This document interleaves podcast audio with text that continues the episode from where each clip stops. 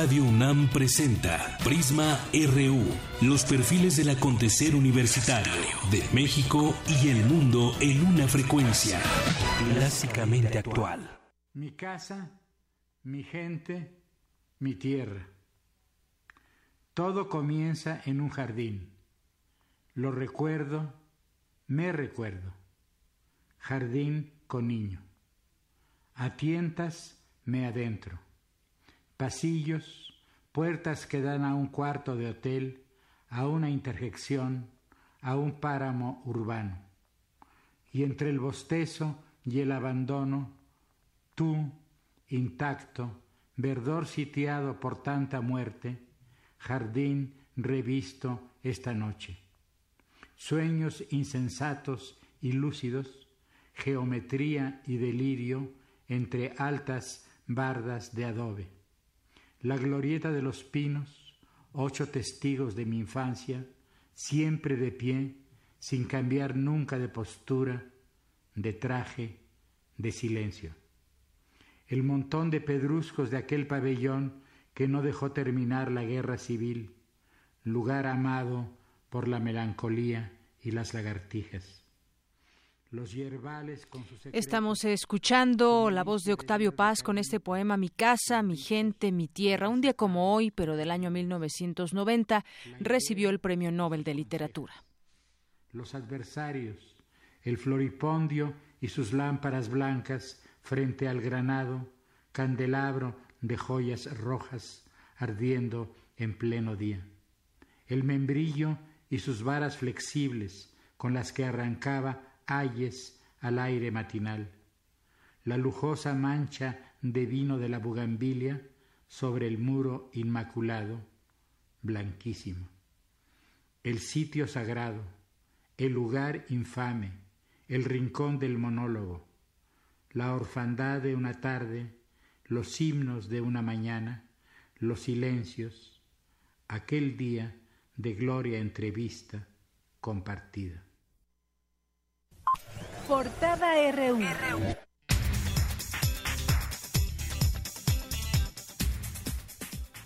Es la una con cinco y hoy en nuestra portada universitaria, hoy 11 de octubre, la UNAM rindió un homenaje a Juliana González Valenzuela, filósofa y doctora honoris causa por esta casa de estudios, por su trayectoria y aportaciones al fortalecimiento de las humanidades. Habla el rector Enrique Graue. Ella ha vivido y ha sido para la universidad y la universidad la ha hecho suya. Usted sabe muy bien, doctora González, que es un ícono en la universidad. Que siga siendo como es, maestra. La gran humanista, la filósofa y la maestra que siempre ha hablado con el genuino espíritu de nuestra raza. Mil felicidades por este aniversario y que sean muchísimos más.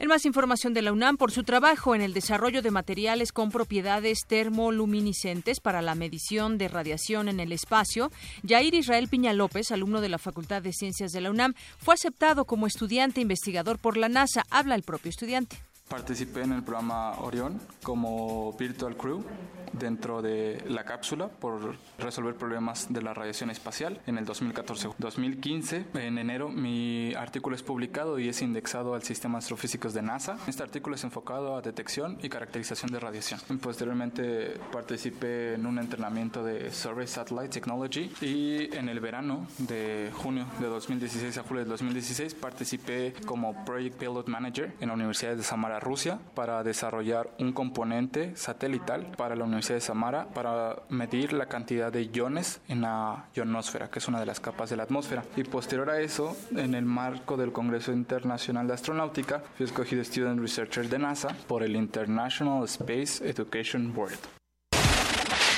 Enhorabuena y felicidades a Yair Israel Piña López. El 60% de las 158 empresas incubadas en la UNAM han sido propuestas por recién egresados o alumnos que cursan algún programa de posgrado.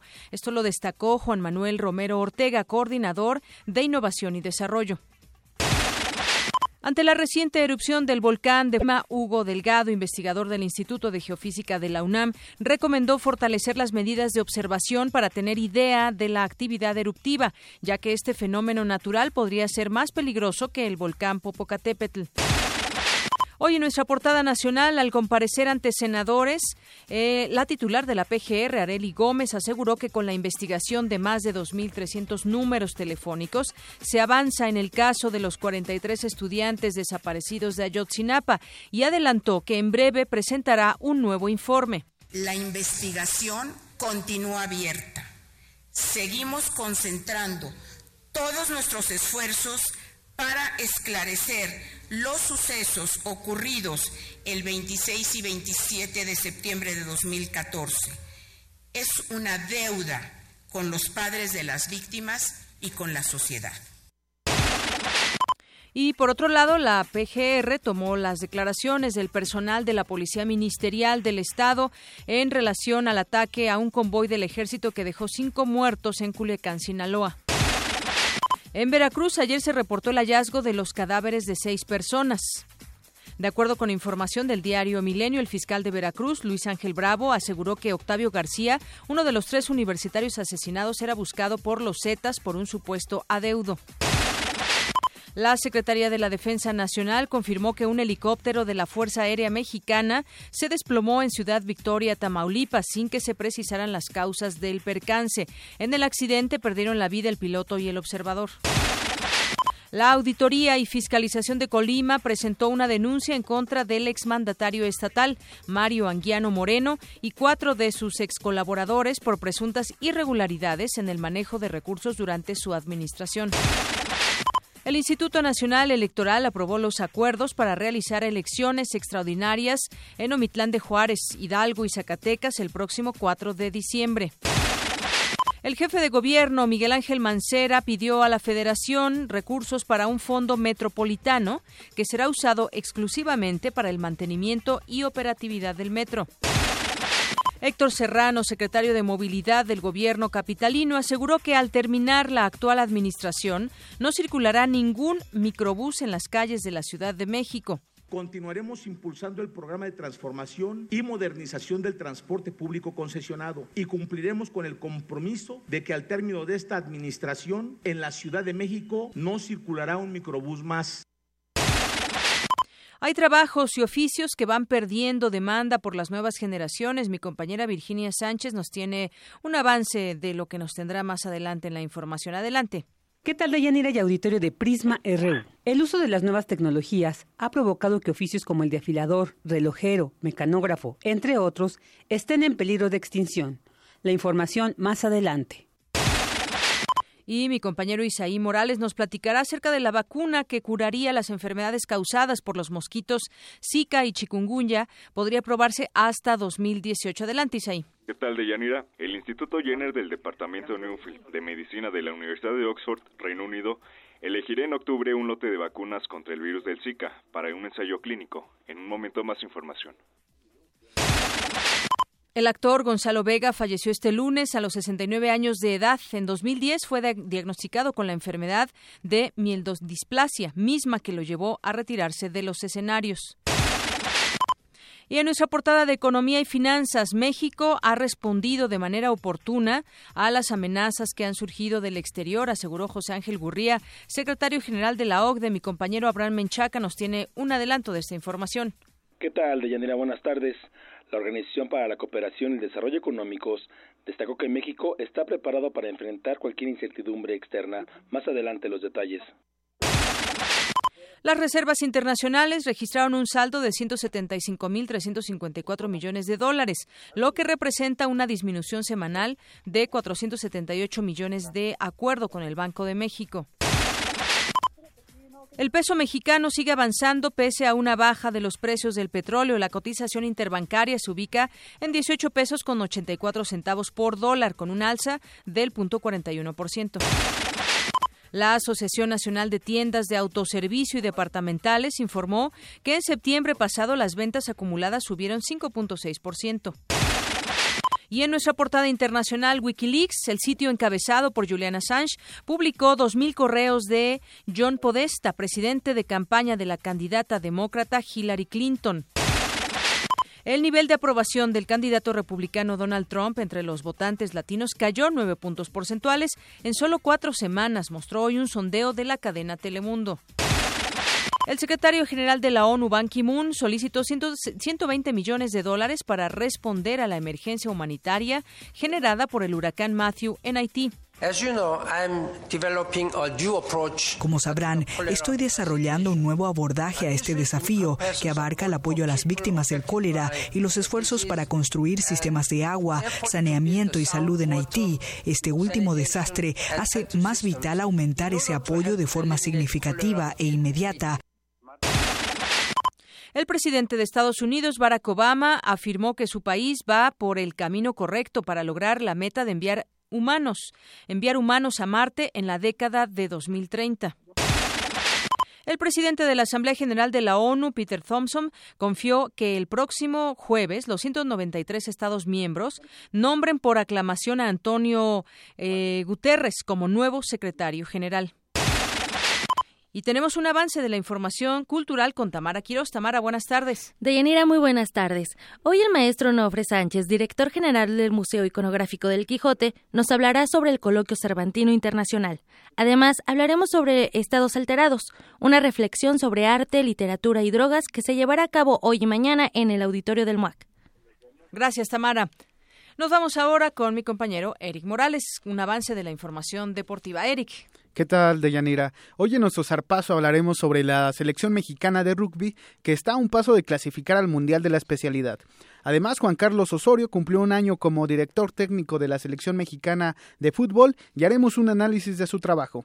Y hoy se jugarán partidos de eliminatoria mundialista en Sudamérica. Esta y otra información deportiva más adelante en nuestro zarpazo RU. Gracias, Eric.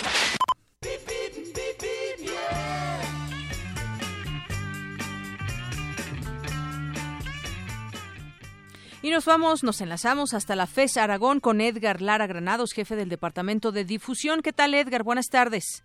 Hola, Deyanira, buenas tardes, ¿cómo estás? Muy bien, muchas gracias. Pues adelante con tu reporte. Gracias. Mira, te informo que el tráfico proveniente de la avenida 608 y avenida Carlos Juan González está fluyendo constante hacia la avenida Bosques de África y van a poder llegar sin ningún eh, problema aquí a la facultad. En lo correspondiente a la circulación que proviene de Catepec y de Ciudad Azteca, también tenemos eh, fluido todo el tráfico para que quien venga y tome la Avenida Zapatas pueda cruzar y llegar por Avenida Rancho Seco sin ningún problema. También este, permíteme informarte de que nosotros estamos llevando a cabo la segunda jornada de emprendimiento empresarial e innovación tecnológica aquí en el auditorio del Centro Tecnológico Aragón. Y este día a las cuatro y media de la tarde tenemos una conferencia que es el camino previo de un emprendedor y después a las seis se va a presentar la ponencia Marketing Digital Efectivo. Ojalá y puedan acompañarlos. Muy pues, bien. Sería todo. Es un gusto saludarte y a toda la comunidad universitaria. Muchas gracias, Edgar, y saludos a la FES Aragón. Bueno, y por otra parte, para ti que te diriges al plantel sur, te comento que Boulevard Cataratas mantiene buen avance de Avenida Paseo de Pedregal hacia Avenida Zacatepetl. Y Avenida Aquiles Cerdán registra buen avance de Calzada de las Armas hacia Avenida Tesosomoc para quien se dirige al plantel Azcapotzalco, SSH Azcapotzalco. Y Avenida División del Norte mantiene buen desplazamiento en Avenida Río Churubusco hacia Avenida Miguel, y Miguel Hidalgo, inmediaciones a la preparatoria Antonio Caso.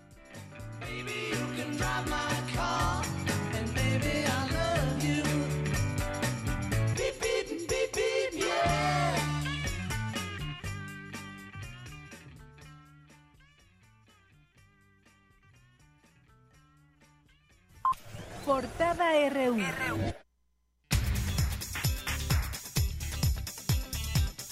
Bien, nos vamos a nuestro campus RU del día de hoy. ¿Qué sucede en nuestra UNAM? Bueno, pues eh, se celebra, celebra el Instituto de Ingeniería sus primeros 60 años de vida. El rector Enrique Graue encabezó esta ceremonia y bueno, en un momento más le tendremos esta información con mi compañero Antonio Quijano, este aniversario del Instituto de Ingeniería que sin duda es digno de festejarse y conocer un poco de lo que ahí de lo que ahí se vive día con día en este instituto y en donde hoy pues estuvo presente el rector Enrique Graue. Adelante Toño, buenas tardes.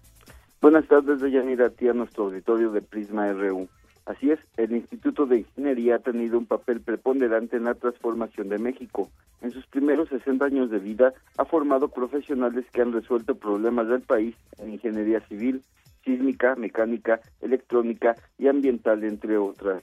Hoy por hoy, el Instituto de Ingeniería sigue siendo la institución de investigación en ingeniería más importante de nuestra nación, siempre a la vanguardia de sus tareas, desde el desarrollo de las políticas de construcción hasta la innovación en energía limpia y sustentable, formando ingenieros e investigadores del más alto nivel, divulgando el producto de sus indagaciones y vinculándose, y esto es muy importante, en la prestación de sus servicios con los distintos sectores de la sociedad.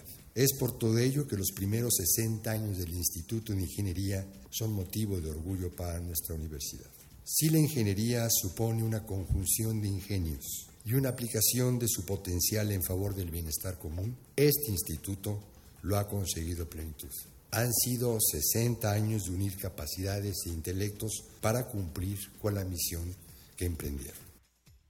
Yanira, en el auditorio Javier Barros Sierra de la Facultad de Ingeniería, el rector Enrique Graue afirmó que el trabajo del instituto es fundamental para enfrentar retos mayores como las desigualdades y la fragilidad social de México. El doctor Luis Álvarez y Casa Longoria, director del instituto, dijo que esta entidad universitaria es un consultor indispensable para la realización de las grandes obras que requiere nuestro país. Nos falta, sin embargo, en el ramo de la reflexión mucho por hacer. Observamos con preocupación que el papel de la ingeniería nacional se ha debilitado. Participamos ahora menos en la toma de decisiones, lo que provoca que en muchos casos estas obedezcan a razones políticas y no técnicas. Vemos cómo las firmas de ingeniería extranjeras ganan muchas de las licitaciones para proyectos públicos. Notamos que el número de estudiantes de ingeniería crece, pero que no contamos con mecanismos para garantizar la pertinencia de su orientación y la calidad de sus estudios. En el plano universitario también notamos que la proporción de personal académico de tiempo completo dedicado a la investigación en ingeniería se ha reducido en los últimos años. Deyanira, en el marco de esta ceremonia también fue cancelada la estampilla postal por parte del Servicio Postal Mexicano. Cabe señalar que la instancia universitaria fue fundada en 1956. Su comunidad está integrada por alrededor de 950 personas, de las cuales 200 son académicos, y cada semestre abre sus puertas a más de 550 becarios que desarrollan sus tesis de licenciatura, maestría y posgrado. Hasta aquí mi deporte de Yanira. Buenas tardes. Gracias, Toño. Buenas tardes. Desde 1956 abre sus puertas el Instituto de Ingeniería. ¿Cuántas generaciones en las diferentes ramas de la ingeniería, conocimientos, talentos que hoy trabajan por esta nación? Y bueno, nos vamos ahora con mi compañero Isaí Morales con el tema de la vacuna del Zika. La Universidad de Oxford en Reino Unido elegirá un lote de vacunas contra el Zika para un ensayo clínico. Adelante, Isaí.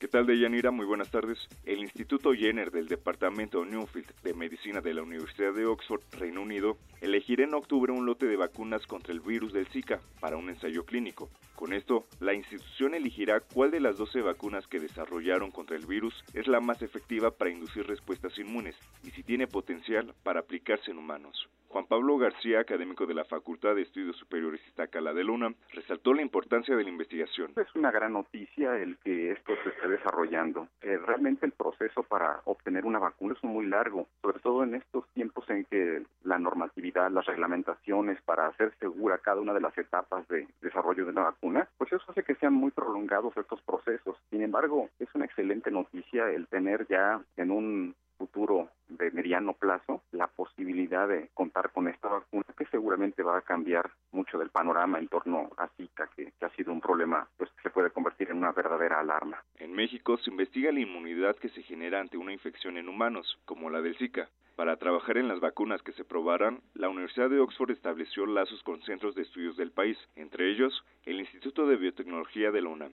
El académico adelantó que una vez desarrollada la vacuna es posible que no sea de fácil acceso. De entrada, no será de facilidad que uno vaya y lo obtenga libremente. Yo creo que tendrá que ser un proceso donde gradualmente se ponga al alcance de la población, pero con una lógica de qué población está en riesgo de contraer este tipo de enfermedades. La lógica siempre de los servicios de salud en el país ha sido eliminar esa barrera económica que impide el acceso a los apoyos sanitarios. Entonces, en poblaciones endémicas, donde es del mosquito transmisor de este tipo de enfermedades, pues seguramente habrá algunas medidas al respecto para, para poner al alcance de la población población en riesgo esta medida. El Newton Fund, que financia proyectos de innovación y ciencia, asignó en 2014 un presupuesto de 75 millones de libras por cinco años para los trabajos de investigación sobre la vacuna contra el Zika. Actualmente, para México el apoyo es de 37 millones de libras hasta el 2021. El especialista explicó que uno de los objetivos fundamentales de la vacuna será prevenir en las mujeres embarazadas que el bebé nazca con algún problema neurológico. De Yanira, esta es la información que tengo. Buenas tardes. Gracias, Isaí. Muy buenas tardes. Nos vamos a otra información. Científicos holandeses, mediante la técnica hiperespectral, descubrieron que abajo del códice Selden hay otro mensaje. ¿De qué se trata todo esto? Nuestra compañera Cristina Godínez nos platica. De Yanira, el Códice Selden es uno de los cinco manuscritos prehispánicos de la cultura mixteca. Ahí se cuenta la historia de uno de los pueblos que la conformaron, desde su fundación hasta la época colonial. En la actualidad, con la técnica hiperespectral, científicos holandeses descubrieron que en este documento existe otro mensaje debajo del que se puede apreciar en primer plano. Es el doctor Michael Oldjik, investigador del Instituto de Investigaciones Filológicas. Lo sabíamos que había ahí abajo otra información, pero no había manera de accesar a esta información. Y precisamente lo que han hecho ahora, lo que han desarrollado, bueno, particularmente un investigador en la Universidad de Leiden, que se llama uh, Ludo Snijders, él ha desarrollado una técnica fotográfica, básicamente, con que puedes penetrar el documento sin dañarlo. Entonces, es una técnica que puede ver capas más abajo de la primera capa. Y puedes decir, bueno, entonces hazlo a medio milímetro. Entonces entra medio milímetro en, en, el, en el documento y ahí entonces ve lo que hay allí. Hay una historia donde resalta un personaje que al parecer no ha sido nombrado en otros manuscritos. Lo que han encontrado ahora es realmente un relato horizontal, pero también cuenta otra historia que eh, es muy típico de la Mixteca, es un, un relato histórico a través de la genealogía de un linaje. Y de lo que he visto, de las fotos que han salido de allí, un personaje en este es, es muy importante es un, personaje que representa su nombre como uh, un cuchillo, un cuchillo de pedernal y un tipo de, bueno, como si fuera una cuerda entrelazado con otro, como si fuera un, un marinali. Y este personaje es muy importante no se ve todos los detalles, obviamente, pero se ve este personaje varias veces en las páginas que tenemos ahora. Entonces, es, ese personaje no conocemos de ningún otro documento. Entonces, realmente, eh, hasta que tenemos más acceso a las imágenes que han sacado, podemos estudiar más en detalle esa historia que está ahí abajo, que es totalmente desconocido de ningún otro documento. Para el doctor Oujik, el análisis ofrecerá nuevas directrices para el estudio de la historia mixteca. Además, el empleo de la técnica hiperespectral se podrá utilizar en la investigación de otros documentos que se sospecha tienen diferentes capas. Este es el reporte. Buenas tardes. Gracias, Cristina. Bueno, interesantes datos sobre la cultura mixteca. Y bueno, pues en más información, el secretario general de la Organización para la Cooperación y el Desarrollo Económicos, José Ángel Gurría, respaldó el paquete económico para 2017 que eh, presentado por el Ejecutivo y destacó que aún en un ambiente de alta volatilidad e incertidumbre global, México continúa creciendo por arriba del promedio de los países de la OCDE y la razón de su deuda con respecto a la proporción del Producto Interno Bruto es la mitad con respecto a la de a la de otros países desarrollados. En su reciente visita a México, pues aseguró que nuestro país se encuentra preparado para enfrentar un escenario económico adverso. Mi compañero Abraham Menchaca nos preparó la siguiente información. Adelante, Abraham. ¿Qué tal, Deyanira? Buenas tardes. El secretario general de la Organización para la Cooperación y el Desarrollo Económicos, José Ángel Gurría, destacó que aún en un ambiente de alta volatilidad e incertidumbre global, México ha respondido de manera importante y oportuna a temas como el Brexit y la sucesión presidencial en Estados Unidos. Decir, un ambiente eh, complejo, un ambiente difícil, en el cual México está sorteando estas dificultades, ha tenido sus impactos, pero eh, pues obviamente que la OCDE eh, primero reconoce este esfuerzo y en segundo lugar que obviamente en la medida en que podamos eh, apoyarlo eh, hacia adelante eh, estamos a su disposición. Al respecto, José Antonio Mit, secretario de Hacienda, indicó que nuestro país tiene instrumentos para enfrentar contextos difíciles. México se ha beneficiado también mucho de esa relación. Una revisión muy somera de lo que estamos trabajando juntos da cuenta de la profundidad de la relación entre la Secretaría de Hacienda y la OCDE, entre el país y la OCDE, para beneficiarse de una organización que tiene al centro de su ser la promoción de buena política pública y de mejores prácticas.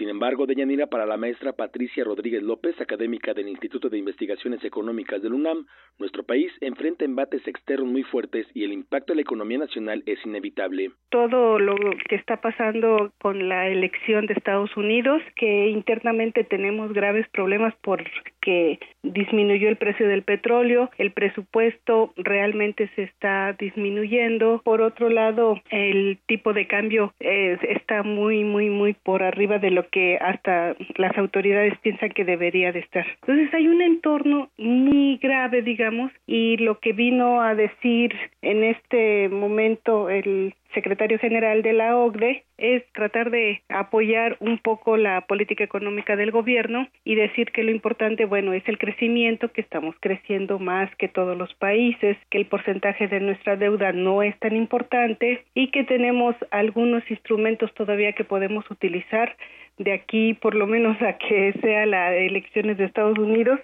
Eh, algunos instrumentos como el crédito flexible del Fondo Monetario Internacional, otros otros instrumentos que podrían utilizarse también para mantener un poco la estabilidad y con esto pues no nos bajen la calificación de los bancos o de la propia deuda soberana. Eso es lo que vino a decir. La calificadora internacional Moody's advirtió que la aprobación del paquete económico para 2017, en el que se propone un superávit primario y una restricción del gasto, será un reto por los niveles bajos de aprobación de la gestión gubernamental, un entorno complicado por las próximas elecciones en Estados Unidos y las perspectivas económicas más débiles. Así, mientras Gurri y Meade rechazaron la propuesta del Fondo Monetario Internacional para crear un consejo fiscal que garantice el manejo de las finanzas públicas bajo el argumento de que el paquete económico garantiza condiciones para el crecimiento, el propio organismo internacional ya puso a disposición de México una línea de crédito por 80 mil millones de dólares.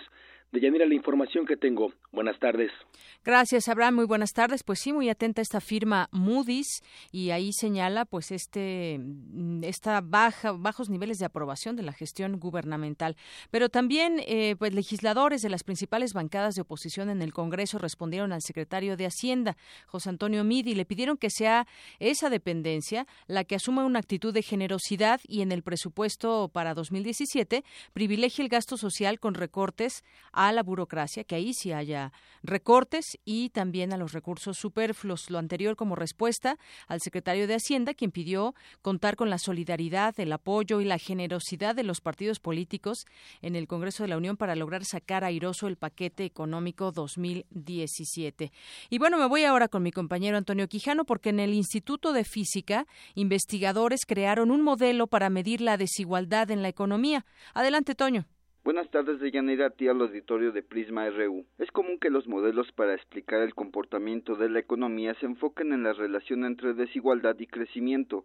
Sin embargo, investigadores del Instituto de Física de la UNAM elaboraron un proyecto para encontrar una relación inversa entre la desigualdad en la distribución de bienes y la fluidez de intercambio.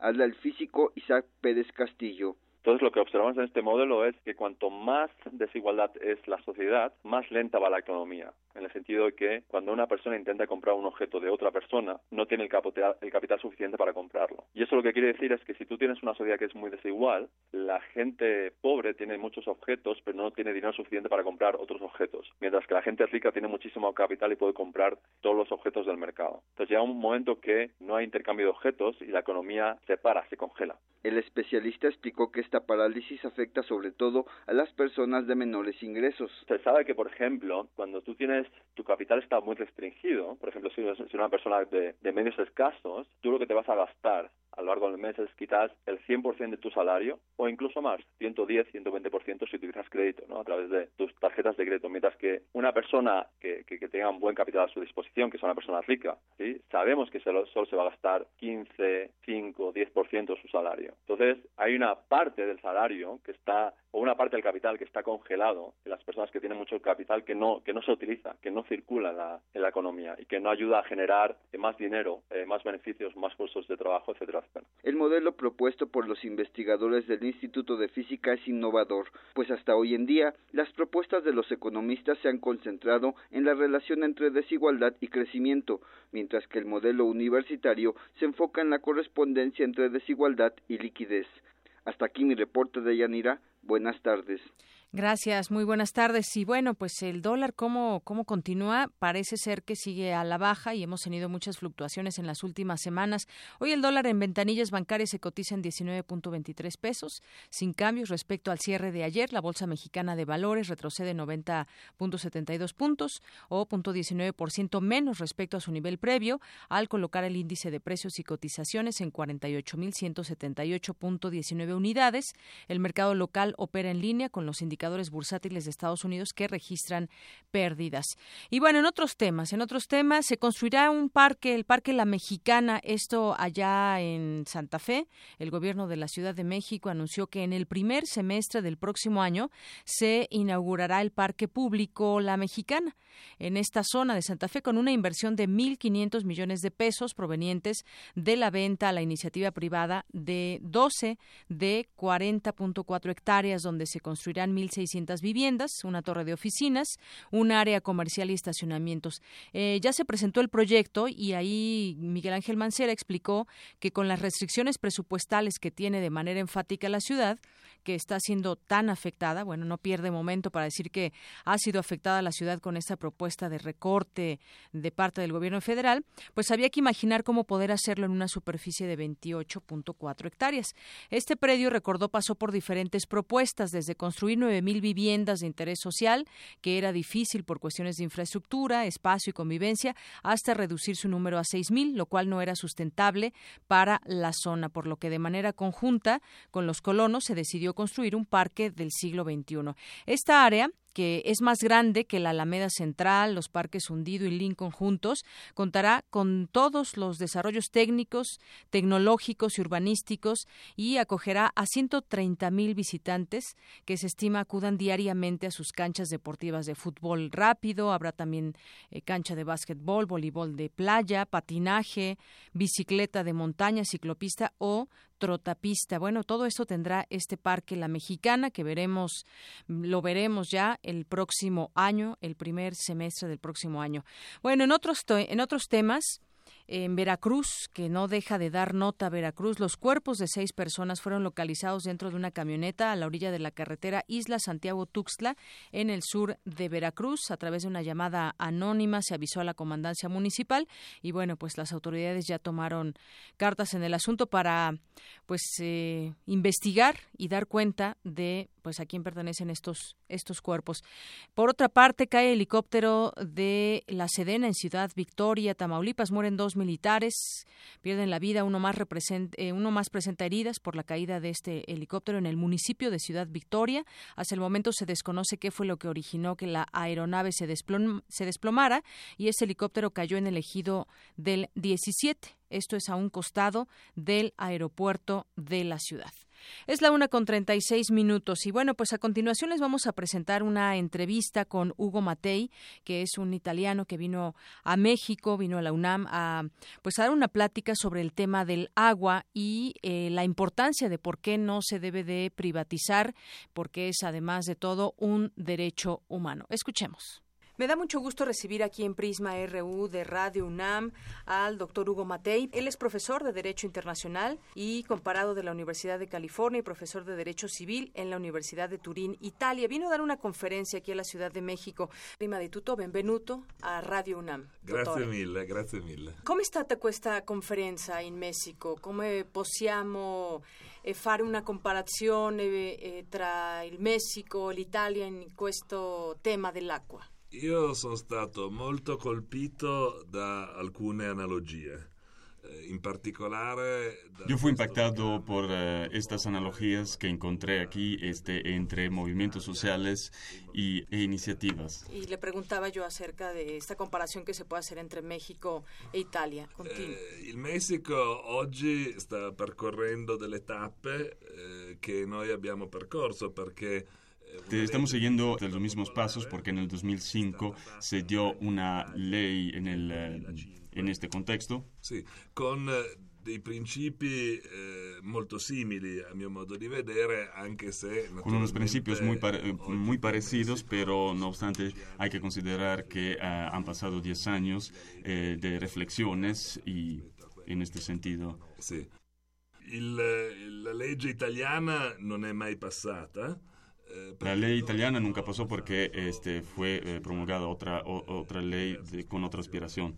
Sarebbe un po' come se qui in Messico la legge di iniziativa popular sulla quale Sería como si aquí en México se este, llevara esta iniciativa popular y luego la ley sería este, transformada de, de manera muy eh, radical. Come si fa questa lotta a livello sociale? Come si hace esta lucha a livello sociale? È molto importante l'organizzazione. Es muy importante la organización, el estudio y comunicación. Ed è anche molto importante, almeno nell'esperienza italiana, è stata... Y en la experiencia italiana fue muy útil poder utilizar una herramienta este, jurídica e institucional. Perché quando la legge eh, neoliberale che pri voleva privatizzare l'acqua è stata fatta Porque passare... cuando fue este, promulgada la ley, noi pudimos presentar la iniciativa y, y parar esta, este tipo de ley.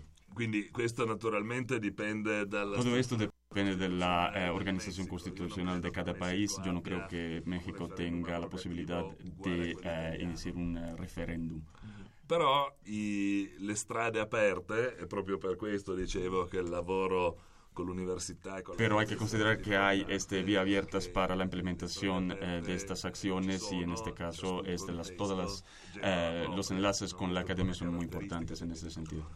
Y, y l'accesso all'acqua è, è, un diritto, perché lo que le pregunto es que el, el, acceso al agua es un derecho y en este sentido, ¿por qué se debe decir no a esa privatización donde ya ha habido un intento en México? Perché il, eh, noi siamo fatti d'acqua. Porque nosotros estamos hechos de agua y podemos vivir nada más por tres días sin agua. Quindi dare l'acqua agli interessi privati Entregar los derechos sobre el agua significa entregar este, el acceso a nuestra propria vida. E questo non è retorico, è molto vero, perché oggi la tecnologia consente... Y esta no es retórica porque la tecnología hoy en día permite el transporte de agua por, muy, por distancias muy largas. Y es un mercado. Dove c'è le esperienze di governo privato dell'acqua in tutto il mondo sono state Todas las experiencias internacionales han sido muy negativas. En un caso particular como París tuvo que ser transformado otra vez a pública por todas las experiencias negativas que sí. Ma soprattutto eh, dobbiamo, pero sobre todo debemos entender por qué decir no alla privatizzazione. Ci sono degli esempi che possono essere esportati, per esempio a Santiago. Hay eh, varios casos internacionales que pueden ser tomados a ejemplo y pueden ser utilizados. Este, el, el último es, es de Santiago de Chile, en donde hubo muchas manifestaciones en contra de la privatización del agua porque los intereses privados no van a, hacia una renovación de los recursos y hacia su mantenimiento, sino a una extracción de todos los recursos y a una sobreexplotación de los mismos. ¿Cómo en Italia? ¿Cómo, ¿Cuánto se paga per l'acqua? Per... ¿Cómo allora, se paga el agua allá en Italia? ¿Cómo sí. es? In Italia l'acqua è meno cara in altri paesi. Este, en Italia todavía es bastante barata el costo del agua, por ejemplo, es básicamente la mitad de lo que cuesta en Alemania.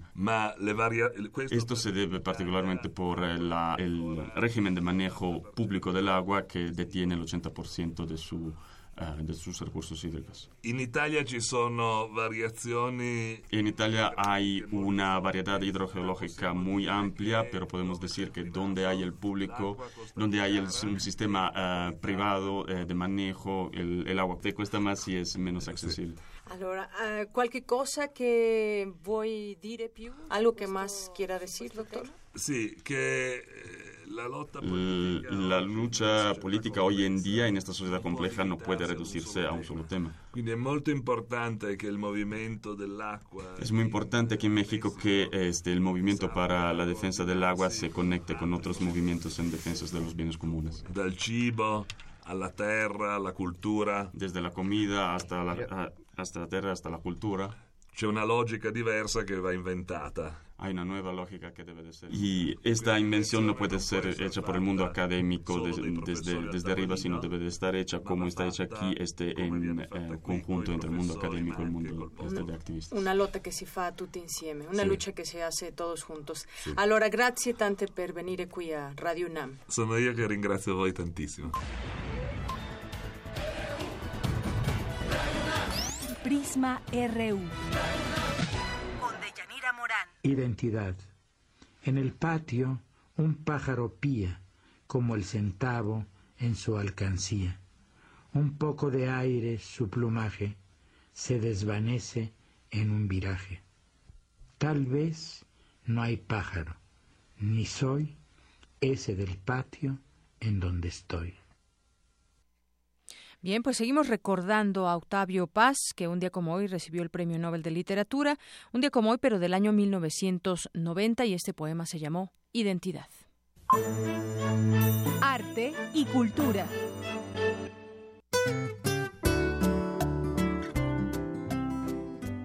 Y Tamara ya lista en la cultura. Hola, Dayanira. Hola nuevamente. Eh, bueno, pues en nuestra estancia en Guanajuato eh, tuvimos la oportunidad de entrevistar al maestro Onofre Sánchez. Él es director del Museo Iconográfico del Quijote y también del Coloquio Cervantino Internacional. En esta ocasión, bueno, se conmemoran los 400 años de la muerte del escritor Miguel de Cervantes Saavedra y se llevó a cabo del 2 al 6 de octubre. Eh, así que vamos a escuchar la entrevista que le realizamos al maestro Onofre Sánchez.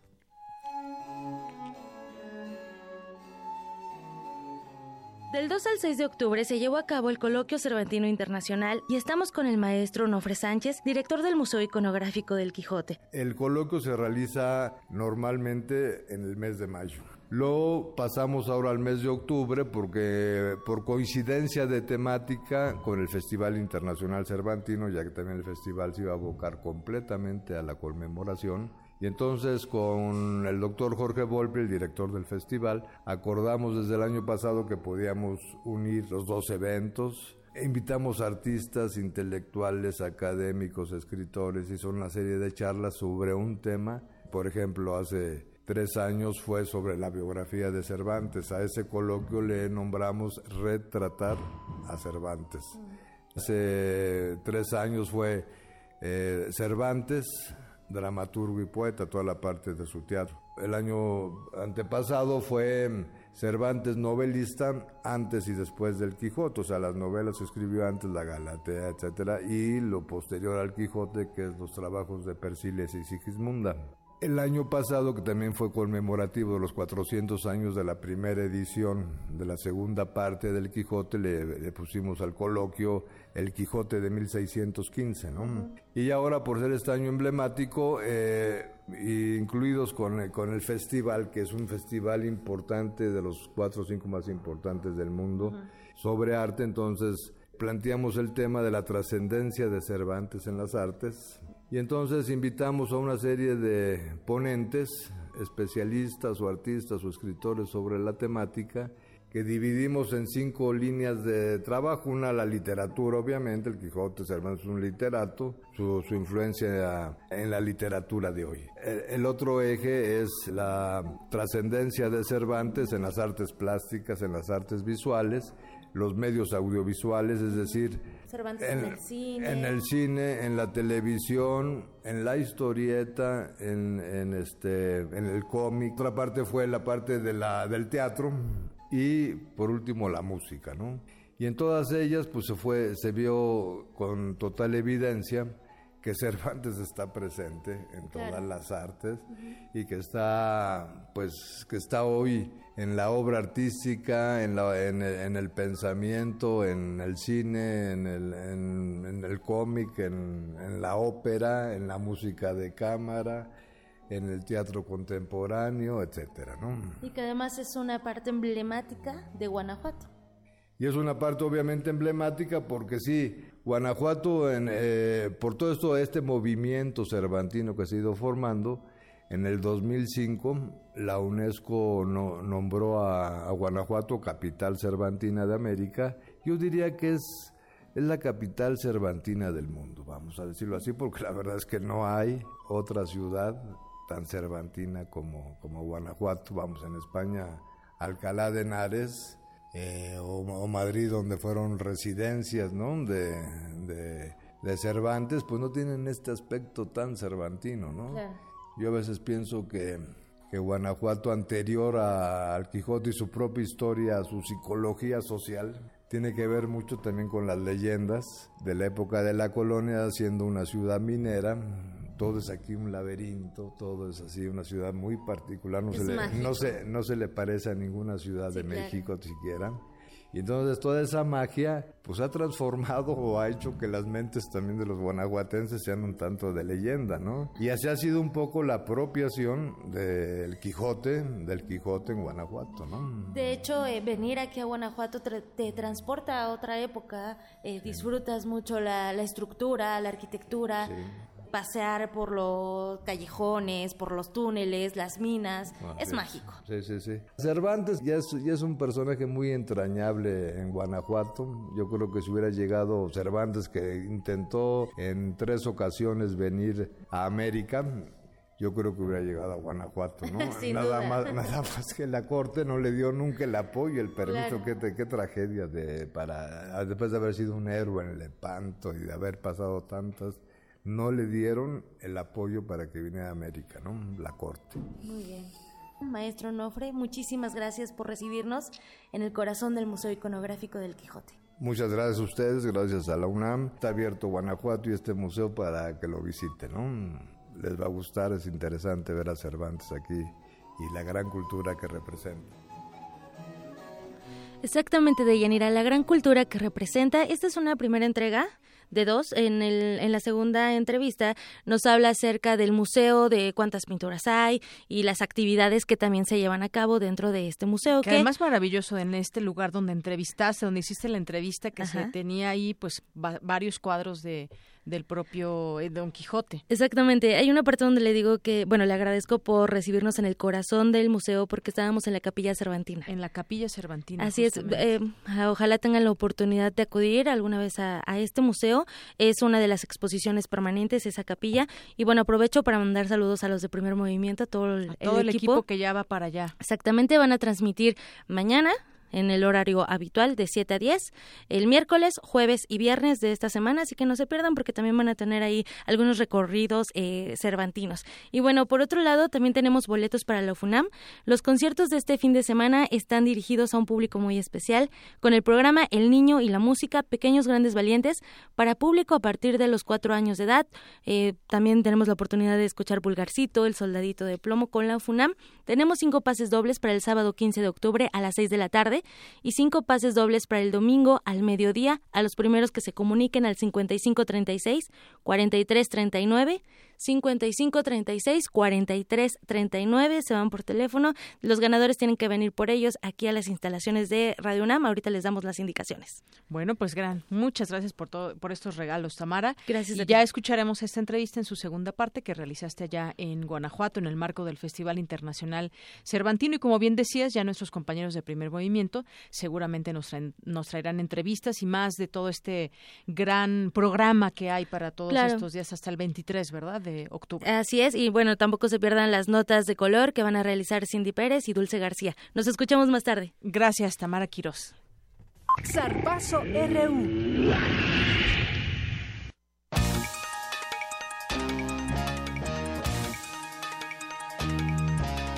Y el zarpazo de Eric Morales llega hasta esta cabina. ¿Qué tal, Eric?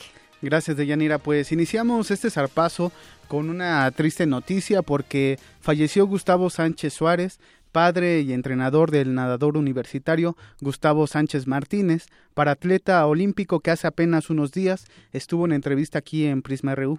Recordemos que Gustavo Sánchez fue medallista paralímpico en Londres 2012 y es exalumno de la preparatoria número 5 de la UNAM. Le mandamos un abrazo muy solidario desde Radio UNAM y extendemos nuestras condolencias a sus familiares y amigos. Descanse en paz Gustavo Sánchez Suárez, padre de Gustavo Sánchez Martínez. Ah, muy bien, pues un, un pésame a toda la familia. Así es. Y bueno, pues ahora nos vamos con la información deportiva porque la selección mexicana de rugby obtuvo medio boleto para el Mundial de la especialidad que se llevará a cabo en Japón en 2019. El combinado tricolor se jugó este medio boleto ante su similar de Guyana en la cancha del Estadio de Prácticas Roberto Tapatío Méndez en Ciudad Universitaria. El duelo terminó 32-3 en favor de los mexicanos. En esta selección de rugby participaron dos universitarios. Se trata de Andrés Rodríguez Ramos y Diego Ramírez Aguilar, ambos estudiantes de la Facultad de Ingeniería de la UNAM. Para acceder al Mundial, México deberá vencer al ganador del Campeonato B de Sudamérica, el cual disputarán Colombia, Ecuador, Perú y Venezuela.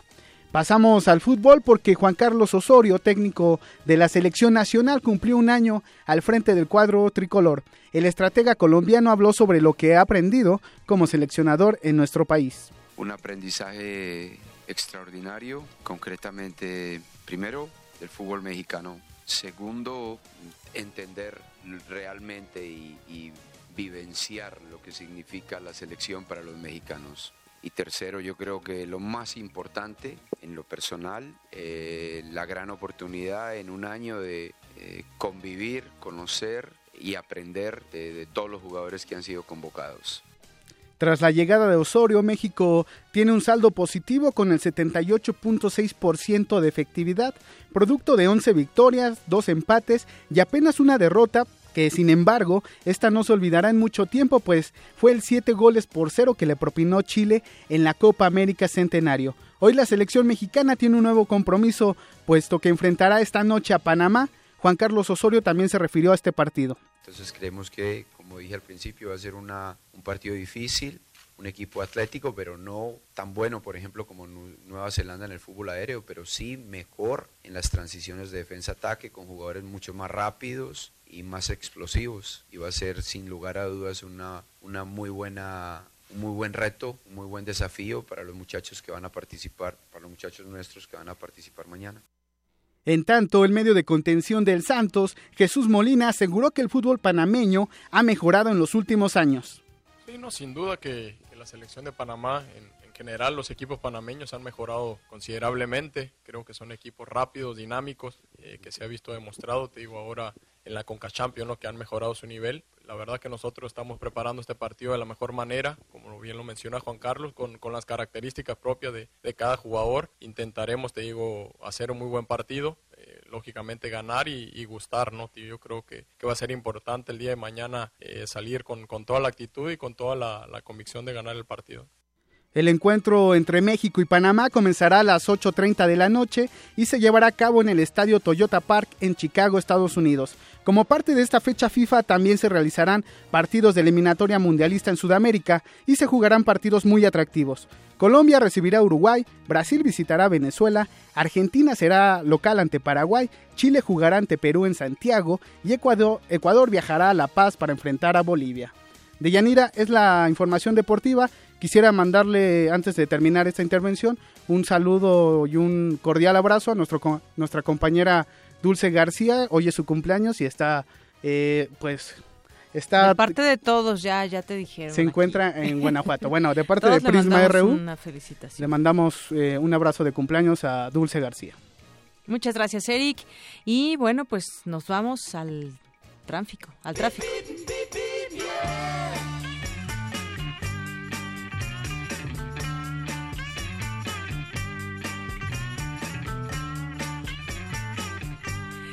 Bien, pues hay, hay buen avance que encontrarás en Calzada de la Viga para quien deja atrás Fray Servando Teresa de Mier y se dirige hacia la preparatoria Ezequiel Chávez. Por otro lado, hay buena circulación en Avenida Investigación Científica de Mario de la Cueva, la Facultad de Medicina, Veterinaria y Zootecnia. La mejor alternativa es circuito exterior. Y por otro lado, hay avance constante en insurgentes del eje 10 sur hacia la Facultad de Arquitectura.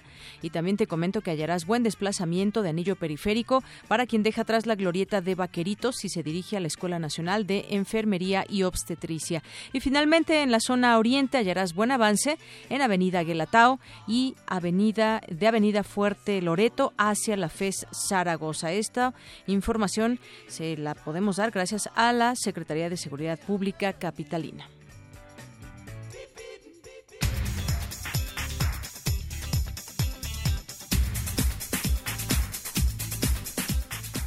Bueno, y ya casi, ya casi son las 2 de la tarde y Ruth Salazar nos tiene un resumen hasta el momento. Ruth, buenas tardes.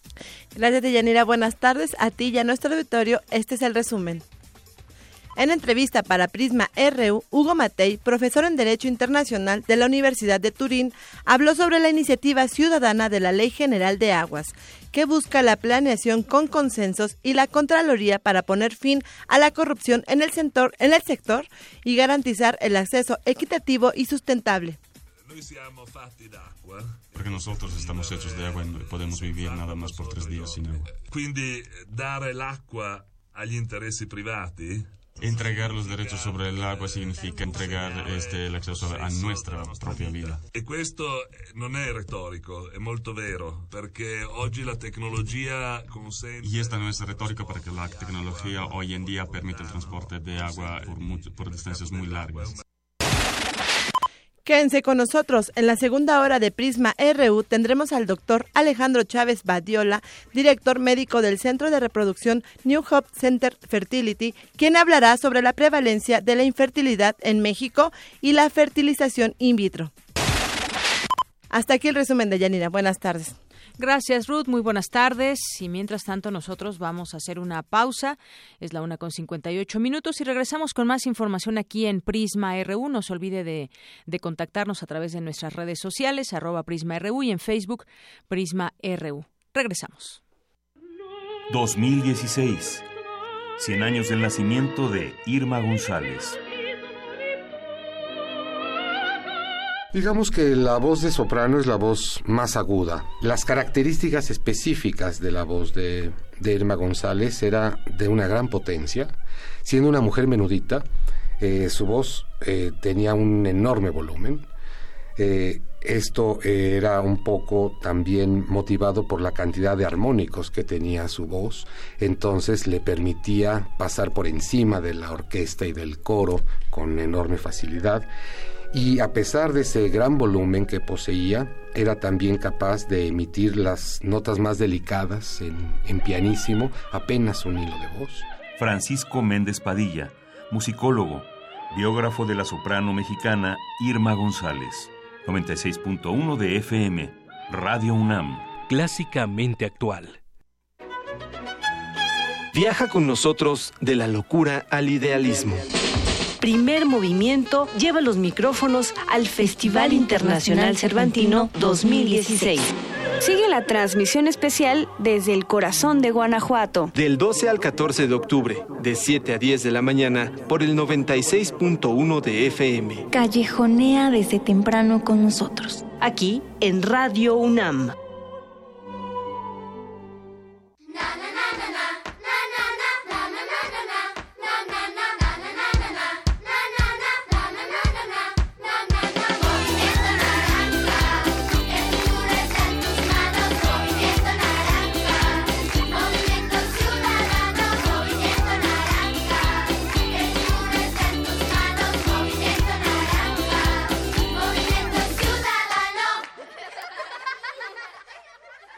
Movimiento Ciudadano.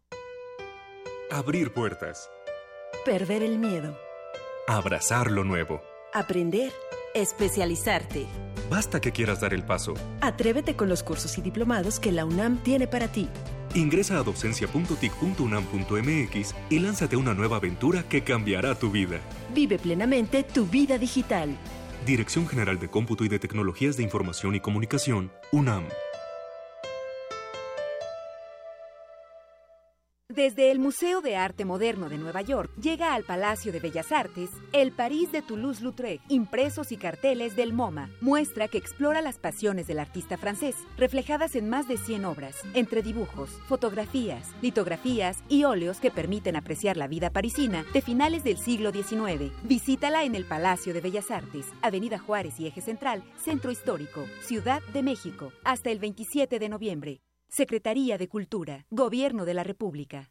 Hola, soy Alejandro Frank y estaré en Conecta, Campus del Pensamiento. Estamos encaminándonos hacia allá, en crear una especie de tronco común. Un tronco común no quiere decir que nos vamos a volver todos especialistas en muchas cosas, eso es imposible. Pero sí que podemos entendernos con las otras especialidades Y eso es muy importante precisamente porque no podemos seguir analizando los problemas sociales desde solo una mirada, tenemos que abrir el rango de miradas y compartirla. Y tal vez lo más importante es un cierto grado de humildad y decir, mi especialidad es importante, pero los demás, sus miradas, todas son importantes, todas aportan. Doctor Alejandro Frank. Será parte de Conecta 2016, Campus del Pensamiento. Seis grandes maestros unidos por un tema.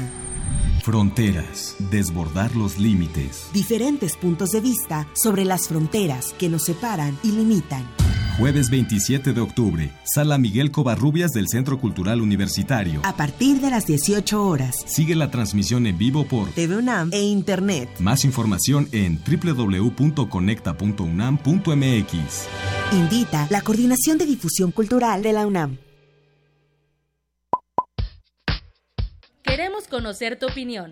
Síguenos en Twitter como arroba PrismaRU.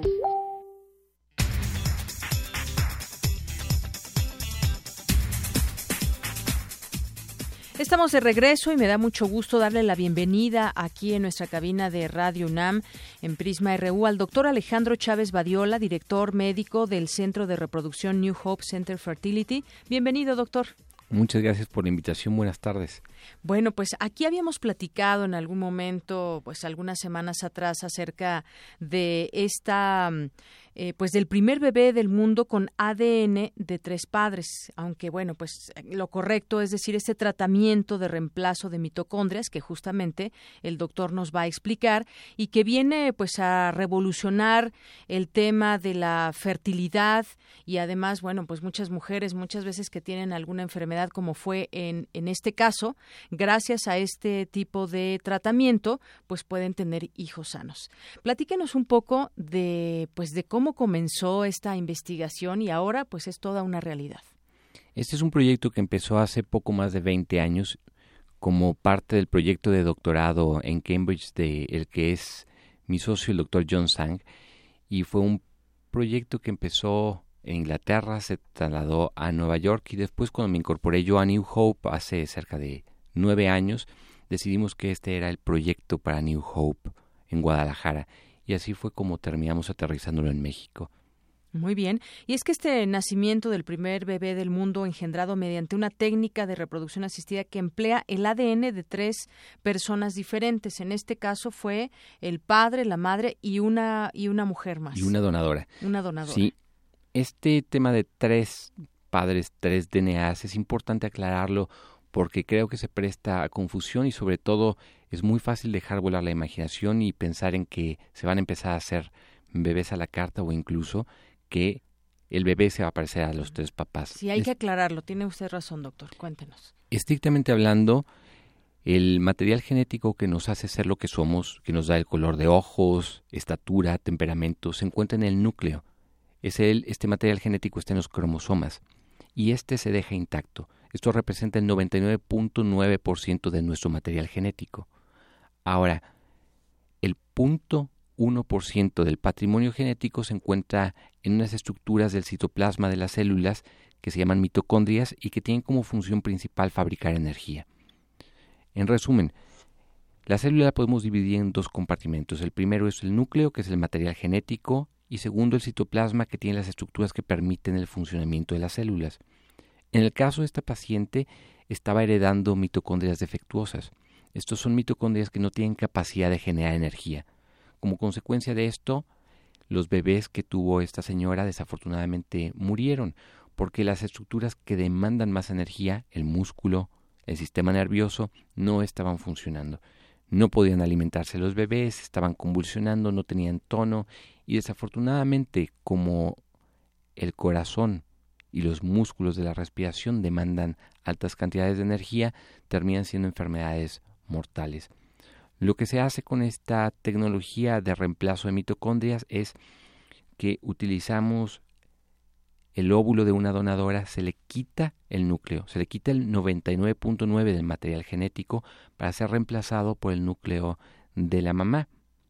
Y en este momento estamos trabajando con el material genético de la mamá, las mitocondrias de la donadora, Cuando tenemos éxito en este paso, fecundamos con esperma del futuro papá, de la pareja de, nuestra paciente, y seguimos el proceso de fecundación in vitro de manera convencional con el cultivo en laboratorio y transferencia para lograr un embarazo y afortunadamente un bebé sano como fue este caso. En este, en este sentido, esta donadora, al quitar toda esa información, digamos, genética, pues tiene pocas probabilidades el bebé de parecerse a esa donante. No se va a parecer a la donante. No, porque otra vez el material genético que nos da las características físicas, temperamento, lo que nos hace ser lo que somos está en el núcleo y eso fue de la mamá. Un ejemplo que creo que puede ser más claro para todos es si yo hoy desafortunadamente llegara a presentar un problema en el hígado y necesito de un trasplante de hígado y mañana tengo la fortuna de encontrarme un donador que me done este hígado, pues yo sigo siendo yo. Hay quien podría argumentar que tengo DNA de mi donador. Pues sí es cierto, tengo una estructura extraña que en este caso pues incluso necesita medicamentos, eh, hablando de, del trasplante de hígado, pero pues yo sigo siendo yo, no me parezco en nada a esa persona donadora, exactamente. Y es el mismo caso, es una estructura, es una donación a nivel de órganos celulares. Y decíamos también que esto está revolucionando porque los genes de la enfermedad que, que tiene la madre eh, se encuentran justamente en el ADN. En las mitocondrias. En las mitocondrias, exactamente. Y en ese sentido, pues es que se puede dar vida a un, a un bebé que no tenga esa enfermedad, que no se la herede, bajo este tratamiento, esta investigación que lleva ya mucho tiempo, y de esta manera se puede, se pudo, se pudo realizar este nacimiento. Exactamente. Muy bien, pues eh, 20 años le ha llevado pues estar estudiando esto, doctor, y ahora tener estos resultados que impactaron al mundo entero con este este descubrimiento. Eh, ¿Qué viene? Pues seguir en este en este tema. Digo, no es algo que que sea eh, digo, no es, no es algo tan familiar para mucha gente, es algo eh, sin duda un poco ajeno, sobre todo entender todo el, tratamiento que se lleva a cabo. Es tecnología muy sofisticada, tuvimos que echar mano de todo el equipo de New Hope, de la parte de Nueva York, de la parte de México e incluso de otros especialistas de otras áreas para poder lograr este que se considera un parteaguas en el mundo de la reproducción asistida. Soy muy contento de que haya sucedido en México, que haya buenas noticias que salen del país al mundo y que se vea que hay cosas que estamos haciendo bien en México. Así es, y vendrán, pues, eh, me imagino yo, usted nos dirá, el tratamiento para otras personas que hasta el momento no han podido tener eh, bebés a causa de este tipo de enfermedades. Nosotros quisiéramos pensar que después de este logro vamos a, a mantener el liderazgo a nivel mundial.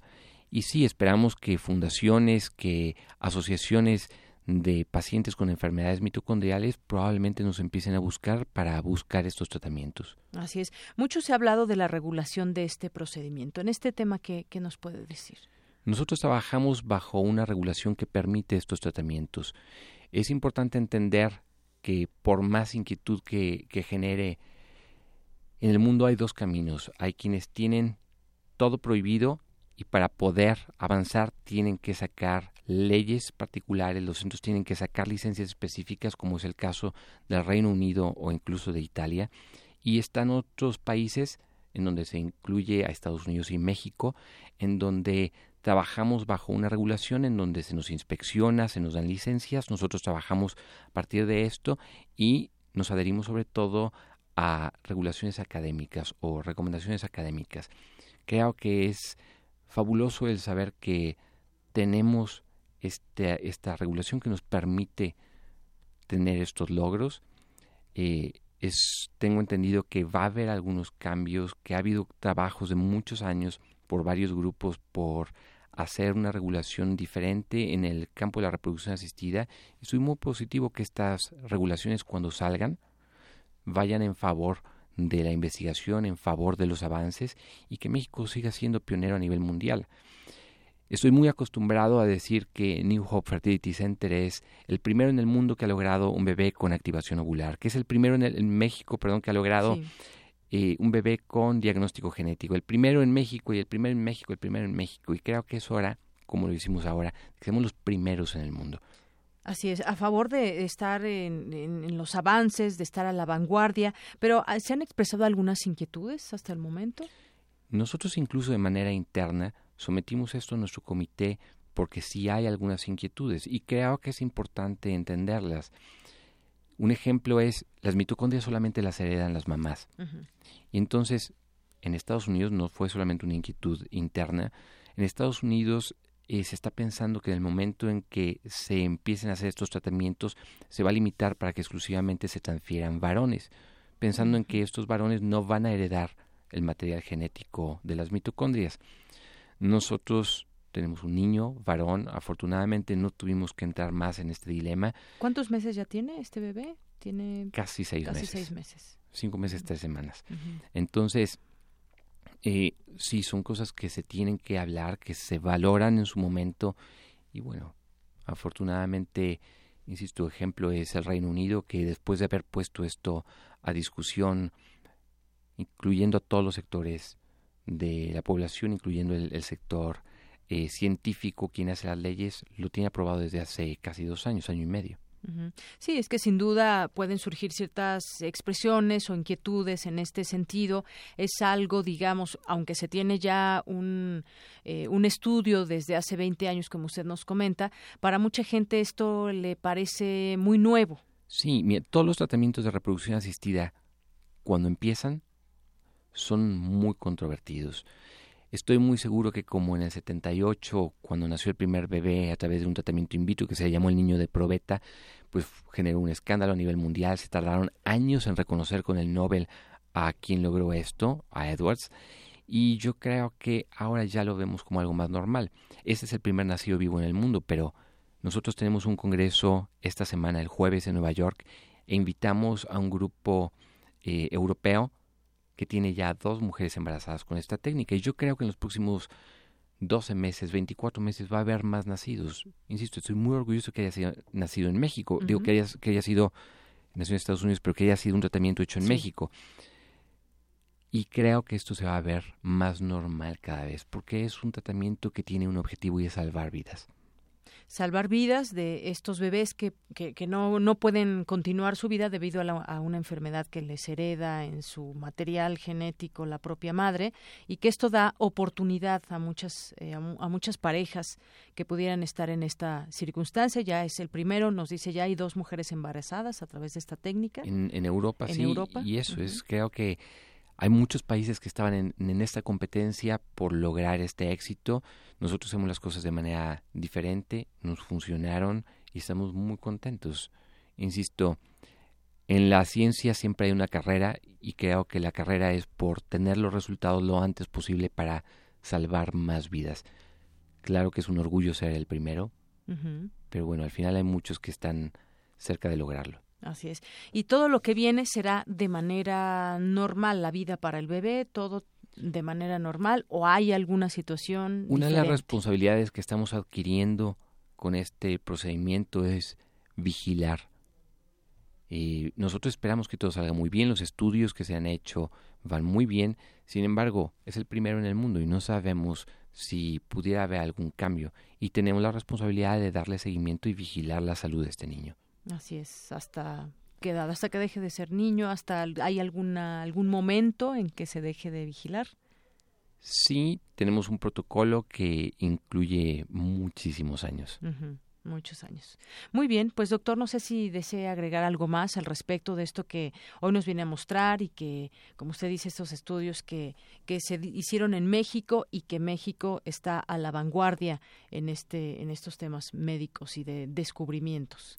Yo a nivel personal, el equipo completo de New Hope Fertility Center, estamos muy contentos de este logro, estamos, eh, estamos conscientes de la controversia que ha generado y por eso también la importancia de aclarar algunos puntos como lo que hablamos en este momento. También que los pacientes que tengan problemas de fertilidad, que es alrededor del 15% de la población en México, que tengan la tranquilidad de que las cosas se están haciendo bien, que tenemos tecnología y resultados que se pueden comparar con centros de cualquier otra parte del mundo y que incluso estamos en posición de competir por innovar y por ser los mejores en diferentes áreas. Y eso otra vez muy contento de que haya buenas noticias de México para el mundo. Muy bien, pues nos sumamos a ello y muchas felicitaciones, doctor. Muchas gracias por la invitación. Gracias por venir al doctor Alejandro Chávez Badiola, director médico del Centro de Reproducción y Hope Center Fertility. Gracias, hasta, hasta luego. Para nosotros, tu opinión es muy importante. Síguenos en Facebook como Prisma RU.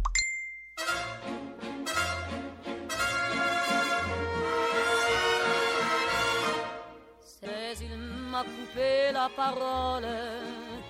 Il parle toujours avant moi et sa voix couvre ma voix. Padam, padam, padam, il arrive en courant derrière moi. Padam, padam, padam. Param, param. Edith Piaf. Padam, padam. Un día como hoy, pero de 1963, muere Edith Piaf, a, quienes está, a quien estamos escuchando aquí hoy en Prisma RU de Radio UNAM. Cet air qui sait tout par cœur. Il dit rappelle-toi tes amours. Rappelle-toi puisque c'est ton tour. Y a pas de raison pour que tu ne pleures pas. Avec.